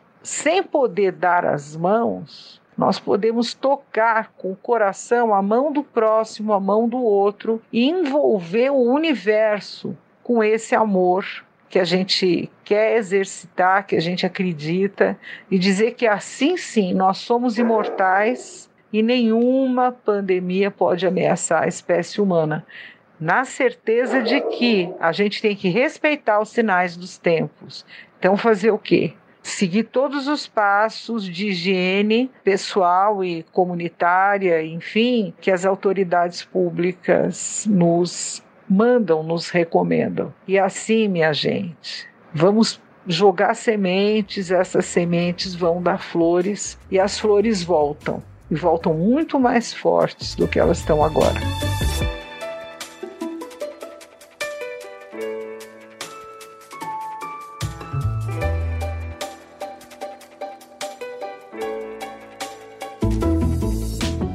Depois de muito falar sobre o que a gente pode fazer juntos para combater essa epidemia, vamos encerrar com o que você pode fazer. Primeiro, a gente vai escutar um infectologista sobre o que fazer para manter o vírus longe das nossas casas e das nossas famílias. Então, como já mencionou a Ju, a gente vai ouvir agora o Eder Gatti, que é infectologista do Instituto de Infectologia Emílio Ribas. A melhor forma para evitar a infecção pelo novo coronavírus, o Covid-19, é evitar de sair de casa, evitar ambiente público. Porém, as pessoas muitas vezes precisam ir à rua e para isso é importante tomar algumas medidas para evitar a infecção. primeira delas, higienizar sempre as mãos. E a melhor forma é com álcool 70%, álcool em gel, e evitar também de levar a mão ao rosto, evitar de levar a mão aos olhos, à boca, e evitar de cumprimentar as pessoas por contato físico. É, eu vejo muitas vezes as pessoas andando com máscara na rua, pessoas assintomáticas andando com máscara achando que isso vai evitar a infecção. Porém, o uso da máscara facial às vezes até facilita a infecção, porque a pessoa que usa máscara leva a mão ao rosto mais vezes e a mão muitas vezes traz o vírus até o rosto. Tem aquela situação em que a pessoa precisa fazer isolamento domiciliar e ela está com outra pessoa doente, pessoa com gripe, pessoa com coronavírus. Nessa situação, é importante que a pessoa não compartilhe de objetos pessoais entre uma pessoa doente e pessoa não doente. É, o ideal é que as pessoas não compartilhem nada. O ideal também é que não se compartilhe cômodo, ou seja, se a casa tiver mais de um quarto, mais de um banheiro, que as pessoas fiquem em ambiente separado, não divida quarto e não divida banheiro. O ideal também é que a casa fique com as janelas abertas, procure entrar o máximo possível de luz solar, evitar compartilhar sofá e colchão. Porém, o isolamento domiciliar ele é muito difícil, porque normalmente quando uma pessoa mora junto com a outra, o contato é bem próximo. Tanto é que é, uma pessoa, quando ela começa a manifestar sintomas gripais quando, após a infecção pelo coronavírus, ela já está transmitindo pelo menos um ou dois dias antes de iniciar os sintomas. Então, por isso que o comunicante, aquela pessoa que vive com a pessoa que adoeceu, certamente ele já se expôs. E por isso que a Organização Mundial de Saúde ela recomenda o isolamento dos comunicantes próximos de todos aqueles que adoeceram. Então, uma pessoa que vive com uma pessoa que adoeceu também vai precisar fazer quarentena, fazer o isolamento domiciliar. Agora, a gente vai trazer o Pedro Estraza com notícias de plataformas e instituições que liberaram conteúdo para nos ajudar a enfrentar esse período de isolamento social. Assim como lá fora, né, onde a gente tem até visto os grandes estúdios de Hollywood adiantarem a estreia no streaming de seus últimos lançamentos para incentivar as pessoas a ficar em casa, a gente tem observado aqui no Brasil grandes empresas, incluindo emissoras e plataformas de streaming, liberarem acesso durante o período crítico da pandemia. Isso inclui na TV a cabo os canais da Disney, né, que inclui aí a ESPN, as opções de entretenimento da Fox, o National Geographic, o canal infantil da Disney, e a Telecine também com seus canais de filmes, né, o Premium, o Fun, Pipoca, todas essas vertentes do, da Telecine, sendo abertos para todos os assinantes da TV a cabo, né, mesmo que eles não tenham esses canais em seu pacote da operadora, qualquer seja a operadora que atua no território nacional. O principal mercado no momento, claro, é o streaming. A gente tem visto cada vez mais uma procura do público brasileiro pelas plataformas digitais. Então é óbvio que isso segue. Até a Telecine, que em, abriu esses canais da TV, abriu acesso à sua plataforma de streaming para todos os públicos e no, para incentivar novos assinantes, incluindo aí um acesso a um catálogo de mais de 2 mil filmes no Telecine Play. Além disso, né, a gente isso, também teve, tivemos o Google Play, que abriu parte do seu catálogo para o público, então a gente teve todas as temporadas de Malhação e muitos conteúdos infantis, o que sinaliza que é uma, uma preocupação grande das empresas, né, em focar na abertura de conteúdos infantis para que o público infantil se mantenha distraído durante esse momento crítico e, claro, traga novos assinantes nesse processo ao, criar confiança com os pais. Mas também tem visto iniciativas como da SP Cine Play, que é a, o serviço de streaming da agência aqui de São Paulo, a SP Cine, e que inclui um catálogo que vai além das opções de entretenimento e vai mesmo para questões culturais, né? Então, junto com os, os filmes de cineastas brasileiros consagrados, incluindo aí o recém-falecido Zé do Caixão, a gente tem os filmes do, filmes do André Tonassi e uma programação especial Dia da Mulher, eles também contam com uma programação de programas culturais, incluindo aí transmissões de shows ao vivo e performances artísticas, né? Então, é uma forma de manter as pessoas em casa durante o momento crítico da pandemia. O interessante também é que não é apenas as grandes empresas que têm feito esse esforço, né? a gente tem visto cineastas também seguirem esse passo, liberarem seus filmes no Vimeo, no YouTube durante a pandemia. A gente tem aí de destaque o, o cineasta canadense Guy Madin, que liberou um, um, dos seus últimos projetos, o Green Fog, que é uma releitura de Um Corpo que Cai, do Hitchcock, no Vimeo. E também nós tivemos aí a que é o principal destaque é o La Flor, né, que é um dos grandes um dos projetos mais badalados aí dos últimos tempos do, do final da década. É uma produção argentina do Mariano Linás que era para ser exibida apenas nos cinemas e ele e a produtora dele resolveram disponibilizar no YouTube o filme na íntegra, mesmo que o filme tenha 14 horas de duração, né? Então, sinaliza muito quando você vê uma produção que parecia que só seria passada no cinema sendo transmitida direto para o YouTube ou para o streaming para permitir que as pessoas se mantenham em casa durante a pandemia. Bom, nesse primeiro formato a gente trouxe muita gente, muita informação, e o resultado que a gente queria colocar para vocês não é só o nosso esforço, é também o nosso poder de curar a informação e trazer para vocês o que a gente realmente acha que é produtivo, né, Ju? É, importante é que a gente esteja juntos nesse momento, que é o que vai nos dar força, que a gente saiba que a gente, mesmo remoto, mesmo abrindo mão de coisas que são importantes pra gente nesse momento, a gente mantém o que é essência, o que é essencial. Te amo de longe. Te amo de longe. Vamos juntos.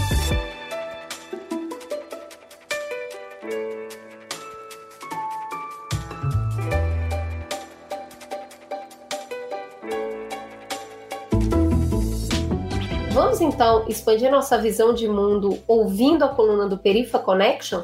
Quem vai falar com a gente essa semana, Ju? Quem traz a coluna dessa semana é o Salvino Oliveira. Ele é morador da Cidade de Deus, na zona oeste do Rio de Janeiro. Estuda gestão pública na UFRJ e integra, além do Perifa Connection, o coletivo CDD Acontece, o pré-vestibular popular Mais Nós e a rede de observatórios da segurança. Chega mais, Salvinha! Salve, salve, galera! Bem-vindos a mais uma coluna do Perifa Connection. Quem vos fala é Salvino Oliveira e nessa semana nós vamos falar sobre o assunto mais badalado da semana e não é por menos. Vamos falar sobre o coronavírus, o Covid-19. Mas eu queria fazer uma pegada um pouco diferente. Eu queria falar do coronavírus nas favelas e periferias do Brasil e aí trazer uma abordagem um pouco mais distante da que tem sido feito. Eu não quero falar sobre prevenção, eu não quero falar sobre de onde veio, eu quero falar sobre as realidades das periferias do Brasil para enfrentar esse vírus que é altamente contagioso, né? E a gente tem que pensar em alguns pontos. Eu acho que, apesar dos pesares, esse momento consegue trazer à tona, dar luz a pautas que a gente tem que falar e, de fato, há muito tempo está em escanteio. Coisas como subemprego, que a gente já tratou aqui na coluna, renda mínima universal, sobre saneamento básico, essas coisas hoje voltam à tona e voltam mais fortes que nunca, porque são essas pautas que acabam nos fragilizando no momento de enfrentar o vírus. E aí pensar na população favelada e periférica do Brasil é também pensar nessas pautas, porque essas pessoas são as mais vulneráveis a esse vírus. Vocês já imaginaram nesses espaços que são altamente, têm uma densidade populacional muito alta, o impacto de um vírus como esse? Pensar em, por exemplo, Paraisópolis, que tem a maior densidade populacional do Brasil, cerca de 45 mil pessoas por quilômetro quadrado, ou a Rocinha, que tem cerca de 39 mil pessoas por quilômetro quadrado, segundo a Agência Brasil, em 2018, pensar nesses lugares e no impacto um vírus nesses lugares, porque eles não são só altamente populacionados, tem altas populações por metro quadrado. Essas famílias muitas vezes estão no mesmo cômodo, dividem o mesmo, o mesmo quarto. São cinco primos, são três irmãos, são muitas pessoas, assim, o que torna impossível o isolamento social nesses lugares. E pensar também em como levar essas formas de prevenção eficazmente para esses espaços. Que, por exemplo, lavar as mãos é a forma mais fácil de prevenir a propagação do vírus. E aí você pensa que, por exemplo, essa semana, Rocinha, Alemão, diversas outras favelas no Rio de Janeiro estiveram sem água, que o Santa Marta e o Tabajara estão há mais de um mês sem água. Como essas pessoas podem tratar da higiene mínima? Pensar que, segundo o Sistema Nacional de Informação de Saneamento, 51,9% da população brasileira não tem acesso à coleta de esgoto. Pensar que, por exemplo, em Fortaleza, 22% da população de Fortaleza não tem saneamento. A gente tem que trazer, aproveitar esse momento para trazer de volta ao centro do debate essas pautas que nos são tão caras, o dia a dia da população pobre do Brasil. E me parte o coração pensar nesses lugares, assim, como uma família que tem uma renda baixa, que está na linha da miséria, vai comprar álcool em gel, que hoje é praticamente um artigo de luxo e está cada vez mais caro. Pensar também no subemprego, como as pessoas vão praticar o isolamento social se nesses lugares os empregos que prevalecem são de motoboy, delivery, Uber, manicure, pedicure? Como essas pessoas podem, como a gente pode pedir para que essas pessoas fiquem em casa se elas ficando em casa não vão ter o que comer, não vão ter o que levar para as famílias? Eu acho que esses são alguns pontos assim que a gente tem que refletir para além do cenário, porque o cenário atual já é muito complexo, mas nesses lugares vai necessitar um esforço ainda muito maior, porque é uma população muito fragilizado. Fragilizado em vários sentidos, assim, inclusive no sentido das informações que chegam. Tomar muito cuidado com as informações que a gente está disseminando nesse momento, apurar, refinar, refletir se de fato é interessante compartilhar essas coisas, porque nessa era tão tecnológica das informações vindo de uma maneira tão rápida, não é raro que as, as chamadas fake news, né, os caos, como a gente chama aqui no Rio de Janeiro, a causada, se propague muito rápido e possa atrapalhar muito a contenção desse vírus, né? A gente chega ao ponto de, por exemplo, e aí, enfim, a gente consegue até levar esse debate para além do Brasil, do governo francês ter que soltar uma nota dizendo que cocaína não combate o coronavírus. Eu acho que é isso, é uma reflexão de tudo que está sendo dito na mídia e de coisas que não estão sendo ditas, mas que também têm que ser pautadas nesse espaço de favela e de periferia, repensar esses espaços e trazer para o centro do debate essas questões que nos são tão caras: direito à cidade, dignidade humana, renda mínima universal, saneamento básico, tratamento de água e esgoto de qualidade e acesso à água e, enfim, vários outros direitos que estão ah, nos sendo retirados inclusive ao acesso à saúde, né? O sucateamento do SUS já não é de hoje e a gente também tem que proteger esse sistema de saúde, porque, por exemplo, nos Estados Unidos, as pessoas simplesmente não sabem o que fazer. O teste para coronavírus pode custar uma fortuna e as pessoas preferem ficar em casa passando mal do que fazer o teste porque é muito caro. Então, nós temos que defender o SUS com unhas e dentes e não só defender, mas lutar para que ele seja cada vez mais ampliado. Farol aceso.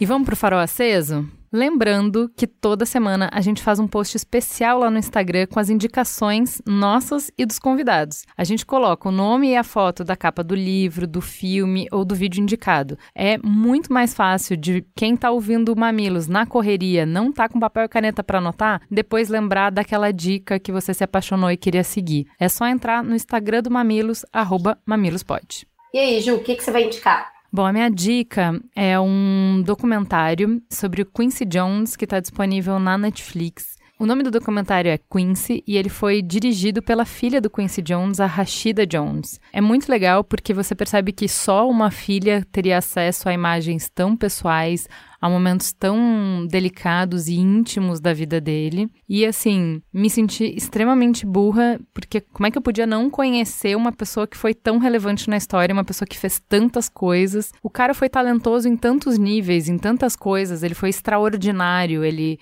é, foi revolucionário em tantos meios diferentes que é surreal pensar que ele exista. Assim, eu acho que se tivessem, ao invés de ter sido um documentário, tivessem feito um filme nos moldes do que fizeram pro Queen, pro Elton John e pros Beatles no ano passado, a gente teria achado que o roteirista pesou muito a mão. Tipo, ah, não é possível. Ninguém pode ser excelente assim em todas as áreas. Ninguém é um expoente desse tanto. Ninguém revolucionou tudo. Não, ninguém é brilhante assim o tempo inteiro. E assim, numa carreira super longeva, ele continua criando coisas novas até hoje. Assim, é extraordinário. A jornada dele é muito legal. Como artista e como ser humano. Muito bonito, vale muito a pena. Chama Quincy no Netflix. E você, Cris? Eu quero indicar para vocês uma série da Netflix chamada Janelas do Deserto, que é uma série de coletâneas de contos feitos, produzidos e escritos na Arábia Saudita, contos de 30, 25 minutos, um melhor que o outro. Sabe explode cabeça? É isso. Se você tirar do contexto a Arábia Saudita e colocar no Brasil ou em qualquer outro lugar do mundo, dá para perceber que os nossos dramas são todos muito parecidos. Eu acho que é lá para o terceiro episódio tem uma conversa, tem uma, é uma situação quase teatral que lembra bastante o Dogville, né? Que é uma coisa muito teatral, muita luz, sobre uma mulher vietnamita trabalhando na casa de pessoas de condição de renda melhor dentro da Arábia Saudita não difere muito das discussões que a gente tem aqui sobre empregada doméstica, exploração, subemprego, Cara, é fantástico e é de um nível de construção de narrativa muito diferente do que a gente está acostumado. Não existe um arco para todos os episódios. É tipo, vamos contar um pouco da realidade dos nossos dramas aqui. Cada diretor escolhe o seu jeito de contar o seu formato e o jeito que quer passar a história. Olha, é muito bom. E se vocês não acreditam na palavra de Chris Bart, saibam que quem indicou para mim foi o Oga Mendonça. Aí sim. E aí sim, aí selo Oga Mendonça de qualidade, você pode confiar. Vai lá na Netflix assistir Janelas no Deserto, que é muito legal. Fala que te escuto. Vamos falar de mais um anunciante? Bora falar da Revelo? A Revelo é uma plataforma que traz um jeito bem mais fácil e rápido de achar um novo trabalho ou encontrar uma galera boa para o seu time num processo bem mais ágil e simples para todo mundo. Eles ainda te ajudam a definir o seu perfil, se preparar para a entrevista e os recrutadores têm ferramentas para encontrar exatamente as habilidades que precisam para as vagas. Para descobrir mais sobre isso, entra lá em revelo.com.br/mamilos e se cadastra. E boa sorte no seu novo desafio. Vamos lá, não vai ter beijo para essa semana, né, Cris Bartz? Mas vamos pro Fala que não eu discuto. Tem, tem só Namastê para. namastê, namastê para. para todos os ouvintes. Vamos pro Fala que eu discuto. No Twitter você nos segue no arroba mamilospod, onde o Lucas Varvar disse... Foi simplesmente magnífico o episódio do Mamilos dessa semana, com participação dos feras Pedro Menezes e Igor Rocha. O debate foi muito além da crise do coronavírus, abordando toda a conjuntura econômica brasileira. Recomendadíssimo. A Miss Simpatia disse, ouvindo o último Mamilos e chegando à conclusão mais uma vez que o mercado nunca ficará satisfeito. Na fala do convidado, os reajustes deveriam ter sido feitos quando a economia estava bem. Se isso tivesse sido feito, o mercado ia chorar do mesmo jeito. A Débora Quintino Coste disse: Olá, Ju e Cris. Ouço vocês na academia há quase três meses. Ainda não tinha me manifestado. Quero agradecer muito a reflexão sobre economia, um tema difícil de entender e de querer entender e que trouxe esse entendimento tão racional. As reflexões foram muito profundas. No Instagram, você nos encontra no mamilospod. Toda semana tem muita novidade e com um layout magnânimo que agora o nosso querido Lucas tem desenvolvido para essa rede social. Faça como o Luan Leal 64. Como sempre, as analogias da Ju simplificando o nosso entendimento. Sempre que tem essas tetas confusas com o mamilo invertido, eu corro para o Mamilos, que consegue organizar o pensamento mesmo que nem sempre simplifique. Pô, obrigada, Luan. Mas a gente recebeu alguns relatos, umas três pessoas eu tava vendo, falando: Meu Deus, eu tô boiando completamente. Vocês estão falando um quilo, eu não tô entendendo 100 gramas. e aí eu falei: Ai, meu Deus, isso é errar no alvo, sabe? Tipo, se você não entendeu nada, esse programa não serviu para nada. A ideia sempre é simplificar. Mas a gente entende que economia é casca grossa e às vezes, mesmo a gente tentando fazer analogias, não, não dá certo, não funciona para todo mundo. Tamo de olho, tá? É o que falou a Melocati. Sou economista, mas achei o episódio bem complexo para quem não é do ramo. Achei difícil o debate entre os dois, mas tenho consciência das dificuldades de não ficar falando economês. Vocês tentaram brilhantemente trazer a conversa para o mundo real de maneira mais didática. Um episódio que me gerou incômodo, igual a pandemia está me gerando. Pô, obrigada, melhor retorno aí. Mas continuamos o trabalho servindo bem para servir sempre. Tamo de olho aí para tentar melhorar. Prideoia disse: Minha futura esposa é enfermeira e está trabalhando plantões desumanos de até 18 horas por dia em um dos maiores hospitais de São Paulo, referência em atendimento ao coronavírus. Eu em casa, preocupadíssima. Para aliviar minha tensão e meu estresse, ando ouvindo todos os programas de vocês. Obrigada. Tamo junto, amiga. O Jobson Guimarães mandou por DM pra gente no Twitter assim: Boa noite, adoro ouvir vocês, toda semana escuto. Sou de Pindaí, Bahia, mas eu moro e trabalho em Guarambi, Gostei de todos os programas que eu vi. Viajar com pouco dinheiro, viajar com filhos, família tradicional, filhos e telas, democracia, sobre irmãos. Sempre que eu vou fazer algum serviço em casa, eu coloco um programa. E a minha mulher já pergunta: É mamilos, amor? Eu digo sim. Sou professor do Instituto Federal Baiano, Campus Guarambi. Um salve para todo mundo do campus de Guarambi, hein? E eu sempre falo de vocês em sala de aula. Já sugeri o programa de viajar com pouco dinheiro para uma turma que quer viajar no final do ano. Enfim, vocês são demais. Um grande abraço e manda um alô para mim. Então, um alô, Jabson. Um beijo, um cheiro também. Você também pode nos escrever no mamilos@b9.com.br. E se quiser, você também pode usar uma ferramenta antiga de comunicação chamada e-mail. O nosso endereço é mamilos.b9.com.br. O Mamilos dessa semana só foi possível graças à produção de Amanda Lino e Beatriz Fioroto. Apoio à pauta de Jaqueline Costa. Edição Caio Corraine. Capa de Bárbara Seward. Publicação AG Barros. E apresentação de Juva Lauer e Cris Bartz. Fica a gostosa sensação de mais um Mamilos no ar. Até semana que vem. Beijo.